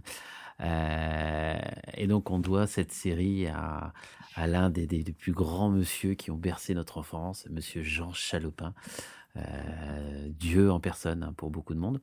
Mhm. Et donc voilà, on avait ce, groupe de, de, de- héros euh, qui étaient appelés. euh, alors c'était jamais les mêmes, un peu comme dans Mission Impossible. hein, On a le chef hein, qui regarde un peu qui peut, euh, qui peut avoir pour faire sa mission. Il appelle trois quatre potes à lui et puis hop, allez venez avec vos véhicules et puis on va aller, on va aller se battre contre les méchants qui ont le même type de véhicule qui à chaque fois se transforme euh, en deux choses. hein. C'était l'avion, euh, l'avion voiture, le- le- la moto hélicoptère, tu avais la voiture bateau, tu avais l'hélicoptère avion chez les méchants. Enfin euh, Mm. voilà quoi. Et, euh, et le rêve de tout gamin, c'était d'avoir en joué le, la base. Ah, la Oui, base, la base qui s'ouvrait. et La tout. station Enfin, service, c'est la clair. station service. service, Ouais. C'était incroyable avec les, les, les bornes d'essence qui pouvaient se transformer avec euh, des armes à l'intérieur. Un, un truc quand même vachement dangereux quand tu y penses quand même avec le recul. Oui, hein. Tu putain, tu mets des, des- des armes à feu à l'intérieur d'une borne station essence. Oh, ça va. Tout va bien. Tout va bien, Ça tout va. va bien. C'est Voilà. maîtrisé, c'est Mais maîtrisé. alors du coup, question, s'il y avait du, des armes à feu dans le truc de, de station-service, c'était du carburant avec plomb. Pas mal, pas mal. Elle est jolie celle-là. Non, non, c'est vrai que c'était c'était exceptionnel. Ouais, c'était sympa. C'était vraiment bien. C'était du Kenner. Kenner, c'est des boîtes comme Hasbro, etc. Il fallait vendre du, du, jouet, du jouet, on du créait une série. D'ailleurs, euh, il y a deux saisons. Y a, la première est très regardable au niveau animation, au niveau scénario. Euh, moi, j'ai quasiment vu que la première, toujours suite à mon grand âge, moi j'ai vu les premières diffusions, où d'ailleurs euh, les 26 minutes, on avait 5 minutes tous les jours, tous les soirs sur TF1. Mm. Donc ce qui fait que ben, on était obligé de revenir le lendemain pour voir le truc. C'était pas un épisode par jour, nous. hein. Ah, c'était comme, 5 minutes. C'était comme Ulysse? Comme pour Ulysse, ah bah, c'était la méthode Cha- Chalopin, hein, Mm. comme Ulysse, 5 minutes. Mais la deuxième saison, il y a une histoire de course, de course euh, autour de la Terre. Mon Dieu, comme c'est mal animé. Alors, il rajoutait des trucs, etc. Les doublages, évidemment, il y en a un qui est natif américain. Son masque, ben, il projette des tomahawks, enfin, ou des espèces de, de signes indiens. Bon, déjà que c'était pas top. Déjà qu'il y avait euh, Nono, le petit robot, euh, dans scooter. Ulysse. Puis voilà, là, c'était. Oh non de Dieu. Ouais, c'est un robot scooter. Génial. L'idée est géniale, un robot, un petit robot compagnon qui se transforme en scooter. Et puis qui à la fin, et qui à la fin te disait Hum, attention, regarde Ouais. toujours quand tu traverses. Ouais. On a des armes dans les, euh, dans les stations essence, mais t'inquiète, T'inquiète. Faut faire attention à la la route, ouais. fais gaffe. Puis l'é- l'économie du temps, où on gagnait du temps là sur la série, parce qu'il y avait le recrutement. Mm. Donc ça, c'était, on reprenait tout le temps les mêmes scènes, etc. Par contre, une, idée géniale, c'était d'avoir chacun, qu'ils aient chacun un, masque hein, avec un pouvoir particulier, en plus du véhicule euh, très, quand même, très spécifique avec des, ses capacités. Ils avaient tous un masque et chacun, chaque masque avait un petit pouvoir et ça, c'était quand même top. quoi. Je pense que limite, euh, cette série, c'est ce qui fait la, la synthèse de tout ce qu'on a, tout ce dont on a parlé de véhicules euh, à, à ce niveau-là. C'est vraiment euh, tous les trucs euh, qu'on a eus. Ah bah tu choisis littéralement ton préféré. Ah hein, oui, oui, bah c'est ça. Selon tes goûts et tout. Ah, Parce que tu te retrouves à. ah, Parce que tu vends du, tu vends du véhicule, tu vends de la, du plastique et même euh, il y avait un petit peu de métal. Et puis Bon, Ouais. après, euh, le Rhino, euh, enfin le, le, le camion qui en fait euh, avait un pare-buff, ces trucs de d'échappement devenaient des tirs de laser. L'arrière, la voiture qui ouvre les ailes. Ah bah tiens, c'est des ailes. Et la moto, la moto hélicoptère. Et l'hélicoptère qui devient avion. hein. Ça, c'est génial. Là, honnêtement, mais vraiment encore maintenant. Moi, ça marche sur moi encore. hein. J'ai quasiment 40 ans et euh, on me dit une moto hélicoptère, moi, ça fonctionne toujours. hein. Je sais pas si- Et il y avait la, la Jeep qui se transformait pas en sous-marin, mais en bateau. Il y avait un bateau, ouais, le, le capot s'ouvrait devant et Ouais. tu avais un bateau qui, qui sortait. euh. Je crois que c'est le Graal. C'était une Porsche 928 dont tu parlais tout à l'heure. Une Porsche donc avec le moteur à l'avant et non pas le moteur à l'arrière. En sous-marin. En sous-marin. Et ça, c'est le Graal parce qu'il il paraît qu'il ex- qu'elle existe en jouet, mais personne ne l'a jamais vue. Et C'est la seule de la série 1 qui n'a jamais eu ces jouets. Alors, il paraît qu'elle existe, mais il paraît que personne ne l'a vue. Elle était, bah, en même temps, vu que c'était la Porsche la plus, qui ressemblait à un, à un poisson, etc. Forcément l'idée. Et puis tu avais une, une Nissan qui devenait un avion, etc. Évidemment, les roues devenaient un réacteur. Donc les roues tournent, mais après elles se retournent, ça fait un réacteur. Les gars, vous étiez où euh, pendant les cours de physique? Une Deuxième série aussi, toujours dans du DIC. Alors là, par contre, qui est moins connue, Désormais, comme vos parents, vous faites partie de l'organisation secrète de Pôle Position. Luc, attention, on y va D'accord, petite sœur. C'est au nom de la loi qu'il. C'est l'heure des acrobaties. Quand tu veux, Turbo.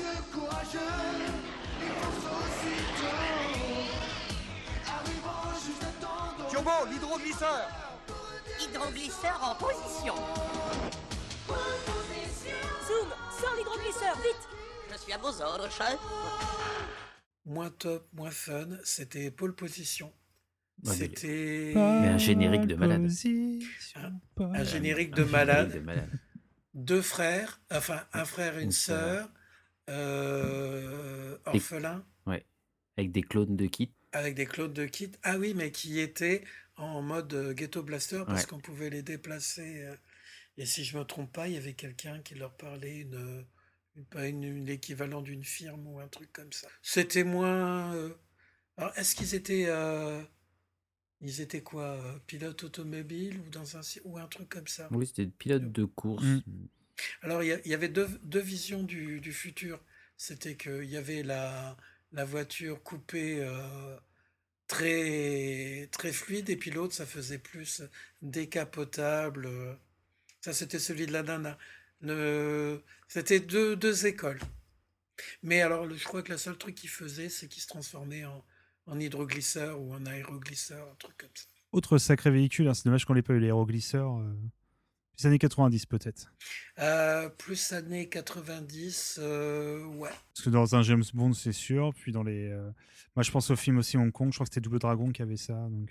euh, Enfin bon, c'est juste un véhicule aussi que j'espérais un petit peu. Ah, est-ce qu'on va trouver un aéroglisseur Ben après, on ne l'a pas mis parce que est-ce que c'est véritablement une voiture? C'est dans Retour vers le Ouais. futur. Retour vers le futur, c'est une voiture au début du film, mais c'est plus telle qu'elle est montrée, c'est plus comme un- une machine à voyager dans le temps.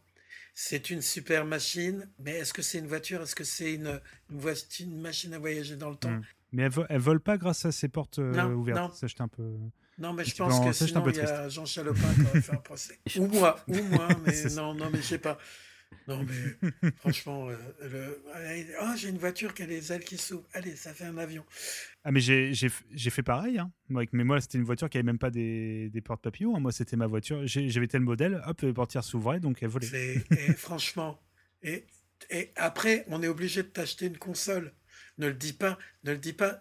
Ta PS5, mais là, on va te la retirer, on va te donner juste une voiture. Tu t'amusais autant. non, mais mais en même temps, en vrai. même temps, moi je sais que la- la- mon père a eu sa voiture très tard. Euh, il a passé le permis à, oh, il avait quasiment 40 ans, première voiture de la famille. Euh, ben, j'ai comm- il avait une Citroën GS. J'ai commencé à dessiner une voiture, euh, ça devenait Super GS. Alors imaginez un gamin, vous voyez les, G- les GS, les Citroën GS, c'est immonde. C'est même pas la CX, Oui. hein, c'est Mm. c'est pas beau, c'est pas beau. Elle venait Super GS, elle volait, elle avait un canon sur le, le, le, le- non, voilà. Donc c'est officiel. Je prenais de la drogue quand j'étais petit. Je pense que c'est ça. Eh ben écoutez, on arrive au quatrième euh, truc. Est-ce qu'il y a eu un des héritiers? Est-ce qu'il y a eu Est-ce que c'est il y a eu quelque chose après? Est-ce qu'il y a des héritiers de cette époque-là? Je, moi, je pense. euh, alors, des véhicules comme ça, c'est pas tant mis sur les comment dire sur les gadgets, mais je pense au côté un peu foufou de vitesse, à tout ce qui est les, euh, la série euh, Co-. Alert Cobra, par exemple. Alors, il n'y a pas forcément beaucoup de, de gadgets, mais il y a ce côté un peu fou. Et on retrouve un peu ça, par contre, dans les Fast and Furious, au fur et à mesure qu'on avance dans, les, dans les épisodes. Où au début, bon, ça reste un peu un film où on filme des, pardon, un film où on filme des leviers de vitesse. Mais après, ça devient carrément des, des voitures quand même avec des grappins euh, qui s'accrochent puis qui vont dans l'espace. Je pense qu'on est pas mal. qu'on a commencé Fast and Furious 1 et il avait une boîte à 14 vitesses. Voilà. Voilà. Oui. Et après, bah, maintenant, il a un grappin. Non, c'est vrai que c'est. Maintenant qu'on y pense, euh, c'est. Oui, ça devient vraiment n'importe quoi sur la fin, mais. euh, ouais. Alors après, dans les années 90, il y a eu une série qui s'appelait Viper, qui était plus ou moins un décalque de K2000 ou un type euh, ex-flic ou oh non, ancien euh, truand se faisait reprogrammer, euh, enfin perdait la mémoire ou était reprogrammé et devenait un justicier. Et il avait une Dodge Viper qui devenait la Viper, qui était euh, plus ou moins euh, K2000, mais sans euh, le l'intelligence artificielle à bord. euh, Il avait des, larmes, des armes non létales. Il avait euh, un- une carrosserie qui était adaptive, c'est-à-dire qu'en fait, elle se morphait, elle se transformait. Voilà, il y a ça. Il y a eu le. Il y a eu les, Oui. il y a eu les tentatives de revival de K2000. Un téléfilm en où ils ont essayé. 91. Ouais. Euh, en 87, Knight Rider Team la KRT, où il y avait cinq véhicules, une saison. Alors là, franchement, c'était nul. Il y, a eu, euh, il y a eu ça, il y a eu le retour de, de K2000, il y a eu K2000 2010, qui était un post-apocalyptique, parce que, il- voilà, en 2010, c'était devenu post-apocalyptique. Bon, à mon avis, ils se sont trompés de, de 10 ans. C'était en 2020, la- l'apocalypse. Hmm. Je- Moi, je, pensais à Caribe Offshore aussi, indirectement, avec Hulk Hogan, parce qu'il a un- son. Ah, le bateau, pardon, une sorte de Zodiac, mais avec une énorme machine gun dessus. c'est bon, c'est la finesse, encore une fois. hein. Euh, on a eu le tentative de revival de K2000, enfin de Knight Rider en 2008, une saison. Alors là, ils ont même plus pris une Transam, ils ont pris une, euh, une Shelby, une Ford Shelby. Alors là, c'était vraiment euh, les effets spéciaux, ça, ça piquait trop de numérique, tu numérique. hein. C'était avec son fils. Et ça, c'était avec son Ouais. fils. euh, je crois qu'il apparaît que Oui, dans le pilote, dans David Hasselhoff, et c'est son et c'est son fils en fait, euh, son fils caché, grande imagination des scénaristes, qui euh, qui devait reprendre. Effectivement, ouais, j'ai dû regarder un épisode, c'est nul au Mm. possible. Et puis sinon, à partir de 1998, on en a parlé tout à l'heure, une franchise de...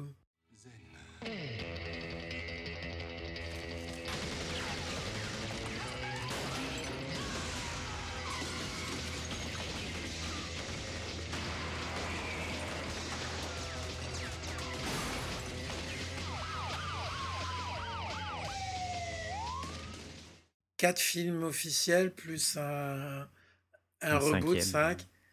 on veut parler du grand, l'unique. Taxi. Taxi. Taxi, là, on est réellement dans le super véhicule, le truc improbable. Ça fait un peu mal de le dire, mais oui. Euh, Même si le premier, honnêtement, est un film assez honnête. hein, je... Ah oui, mais Bah, elle se transforme. Il change les, les volants. Dans le 2, elle vole. Euh, oui. Dans le 3, elle a des, cha- elle a des pneus neige, mais qui se changent automatiquement. C'est Entre autres. Elle fait pas que ça. Que dans le 4, en vrai, où ça commence un peu à dire, oh, c'est plus trop le personnage. On sentait un peu que c'était un peu plus faible. Le truc, la scène euh, hallucinante et mal faite du 2 où il sort du métro et elle s'envole au-dessus des. Ouh Luc Des Besson. Charles Leclerc, ouais. Ah ouais, bah, il y a. hein, je sais pas ce que t'as pris, mais j'en veux. hein. Non, mais c'est vrai que c'est très dur à revoir maintenant. hein. Sur le 3, euh, ah, ne faites pas ça chez vous, ne le regardez pas de nouveau. hein. C'est très très difficile. hein. Il n'y a rien qui va. Et surtout quand on se rappelle que c'est pour un public plutôt jeune, il y a des blagues et des situations qui sont vraiment très malaisantes où moi perso, j'aurais des gamins, je ne veux pas leur montrer ça. Parce qu'il y a vraiment des blagues très très particulières quand même. Puis bah, euh, tout le côté un peu trop raciste aussi du 2, quand même un, un peu insupportable quand même Oui, oui. maintenant. Ah bah le ninja euh, Nyakwe ou autre truc. Ah ouais, ouais. terrifiant maintenant. Ouais, bah, le premier était déjà euh, déjà des blagues bon un peu mais bon, c'était c'était à des moments particuliers, tu te dis bon, c'est pas ouf mais pareil à l'époque et tout, on est fait 90. Là le 2, c'est quand même euh, les potards puis c'est une, une énorme enfin c'est un succès mm, assez incroyable, tu fais bon, c'est dur quand même à encaisser. Oui, oui. Donc voilà, on a fait le, le tour. On est parti d'un film de 82. On a pris un hélicoptère, on a pris une voiture. Mais très cher co-animateur, parce que je vais dire co-animateur, euh, je vous remercie de, m'avoir accompagné dans ce retour sur les quincailleries des années 80. Euh, C'est à vous. Qu'est-ce que vous avez comme actualité actuellement? Est-ce que vous avez un truc à vendre? Ah, moi, je suis sur un projet. euh, J'essaye de monter un podcast. Euh, j'ai un petit peu de mal parce qu'il me manque quelqu'un, en fait. Donc, je vais, je vais profiter de, de l'audience de milliards de personnes qui vont nous écouter. Oula. Euh, et en fait, euh, je cherche un avocat cinéphile ou un juriste cinéphile hein, qui, euh, qui aimerait parler euh, de, de films de procès avec moi. Euh, c'est quelque chose que, ouais, ouais, ouais, c'est quelque chose que, que, que, que j'aime énormément. Ah, il y a de quoi faire, il y en a une quantité impressionnante. félicitations, hein. Mais voilà. Et, mais dans mon idée de podcast, c'est d'avoir une discussion sur vraiment le procès, qui, qui est l'élément principal du film, et d'avoir une discussion avec un, avec un professionnel qui me permettrait d'avoir, voilà, moi, en tant que, que, que, que néophyte, de, poser quelques questions, savoir comment ça pourrait se passer en France, euh, est-ce que euh, ce retournement de situation est plausible ou. Enfin, vraiment d'avoir un, petit moment de discussion comme ça sur des points très précis du, film. Donc euh, voilà, je, lance ma petite, petite bouteille à, la mer pour voir si, si ça peut intéresser quelqu'un. Euh, ça fait déjà un petit peu le tour sur, euh, sur les réseaux sociaux. Beaucoup de gens qui sont plutôt intéressés pour écouter, pas forcément pour participer. Alors euh, je, je suis prêt à m'adapter à l'emploi du temps, au temps disponible de, de- d'une personne qui aimerait venir discuter un petit peu comme ça avec moi, même si c'est juste cinq minutes en fin d'épisode où, euh, où moi je présente le film avant euh, tout seul et à la fin on discute simplement cinq minutes. Je ne demande pas forcément à ce qui est une heure de, co-animation, mais, euh, mais voilà, j'ai ça en tête, j'aimerais vraiment beaucoup faire. Et, puis voilà, si, quelqu'un entend mon appel, euh, bah, ce, serait, euh, ce, vraiment sympa. J'aimerais bien beaucoup monter ça. Pour l'instant, je suis un chouïa bloqué, bloqué là-dessus. Alors si je trouve personne, j'essaierai de voir ce que je peux faire tout seul. Mais voilà, mais il y a déjà eu beaucoup, beaucoup de, de, de- retweets euh, derrière. Donc, euh, donc voilà, ça c'est mon idée en tête. J'ai un, autre petit projet avec euh, Aurélien qui, va, qui devrait se concrétiser, pas tout de suite, mais qui devrait se concrétiser dans, dans l'année. Et puis j'ai fait ma, petite, ma première petite fiction audio pour François TJP euh, pour son calendrier de l'Avent. Alors je me suis juste éclaté tout seul euh, avec ma, avec ma petite femme qui est venue m'aider et j'ai fait voilà la, chasse de Noël sur, euh, sur le calendrier de l'Avent. C'était la première fois que je m'amusais comme ça avec des sons. C'était incroyable de d'aller chercher le, le petit son qui peut, euh, qui peut correspondre. Je me suis vraiment éclaté à faire ça. C'était c'était top. Et puis, bah voilà, chez Bibou et Bibounette, euh, qui me, qui m'invitent euh, à venir faire des bêtises avec eux euh, régulièrement. Ben, félicitations. Et puis, ben, écoute, on va essayer de, re- de faire, euh, de pouvoir euh, ben, te faire de la publicité. Et là, bon, et à mon niveau, je te dirais, ben, ce sera avec grand plaisir d'écouter euh, ton podcast Oui. sur les films de procès parce que c'est vrai qu'il y a des fois. J'esp- ouais, j'espère que ça va se faire euh, comme tu l'entends et j'ai euh, vraiment un auditeur en plus Mm. aussi. C'est gentil, merci. On va te suivre, t'es un petit, on va te suivre, on va te suivre. On clique sur la cloche. Allez. Abonne-toi, abonne-toi. Babar, qu'as-tu à nous vendre? Euh, bah, pas grand chose. non, non, je fais partie de, de l'équipe B-Side Games. Alors, je fais des gros bisous à Sushi, à Yeti. Euh, nous sommes en pause. Pour l'instant, hiatus, ça dure indéterminé depuis décembre dernier, mais vous pouvez toujours retrouver voilà, nos différentes émissions euh, B-Side Games pour la partie jeux vidéo et B-Side Zik pour la partie musicale. Mais voilà, moi, on est en pause. Moi, je n'ai pas de projet pour le moment, si ce n'est voilà, de passer des moments cool comme ça en étant invité. Euh, pas de podcast pour le moment en vue. Peut-être d'ici quelques mois, mais non non, je je comme ça, je, vogue un petit peu et je redeviens un auditeur de podcast et c'est très plaisant aussi. Donc euh, voilà. Je me permets, si parfois j'ai peut-être des trucs à vous proposer, si vous vous sentez légitime, je sais pas. euh, Spoilers. Spoilers. Eh bien, écoutez, euh, très chers auditeuristes et auditeurs, euh, je vous remercie de votre écoute. Je vais vous rendre vos oreilles. Évidemment, je pense que le podcast a été un peu long. Je vous avoue que là, nous, on va commencer à passer du samedi au dimanche, dans pas très très longtemps. Euh, je vous remercie à tous de votre écoute. Je vous remercie de votre bienveillance, Dallas et Babar. Et puis, on a un rituel toujours dans, chez Galaxy Pop, c'est que nous terminons toujours nos, nos émissions en faisant Hmm, Galaxy Pop. Alors, c'est à vous. Un, deux. Hmm, Mmh, Galaxy Galaxy Pop. Ah, bah, c'est pas mal. Bah écoutez, merci beaucoup. Et puis. Merci à toi de ton ah, invitation. merci, à vous. Et ça a vraiment été très très sympa. Mm. Et ben voilà, Eh ben, je vous libère. hein. Et désolé de l'heure. hein. Oh, c'est pas grave. Ah oui, c'est. On n'a pas vu le temps passer. Michael Hey, Michael Tu dois la laisser partir maintenant. Ne pourrais pas faire qui? Michael Mais elle doit retrouver ses vrais parents. Ok. On le va avec Cal.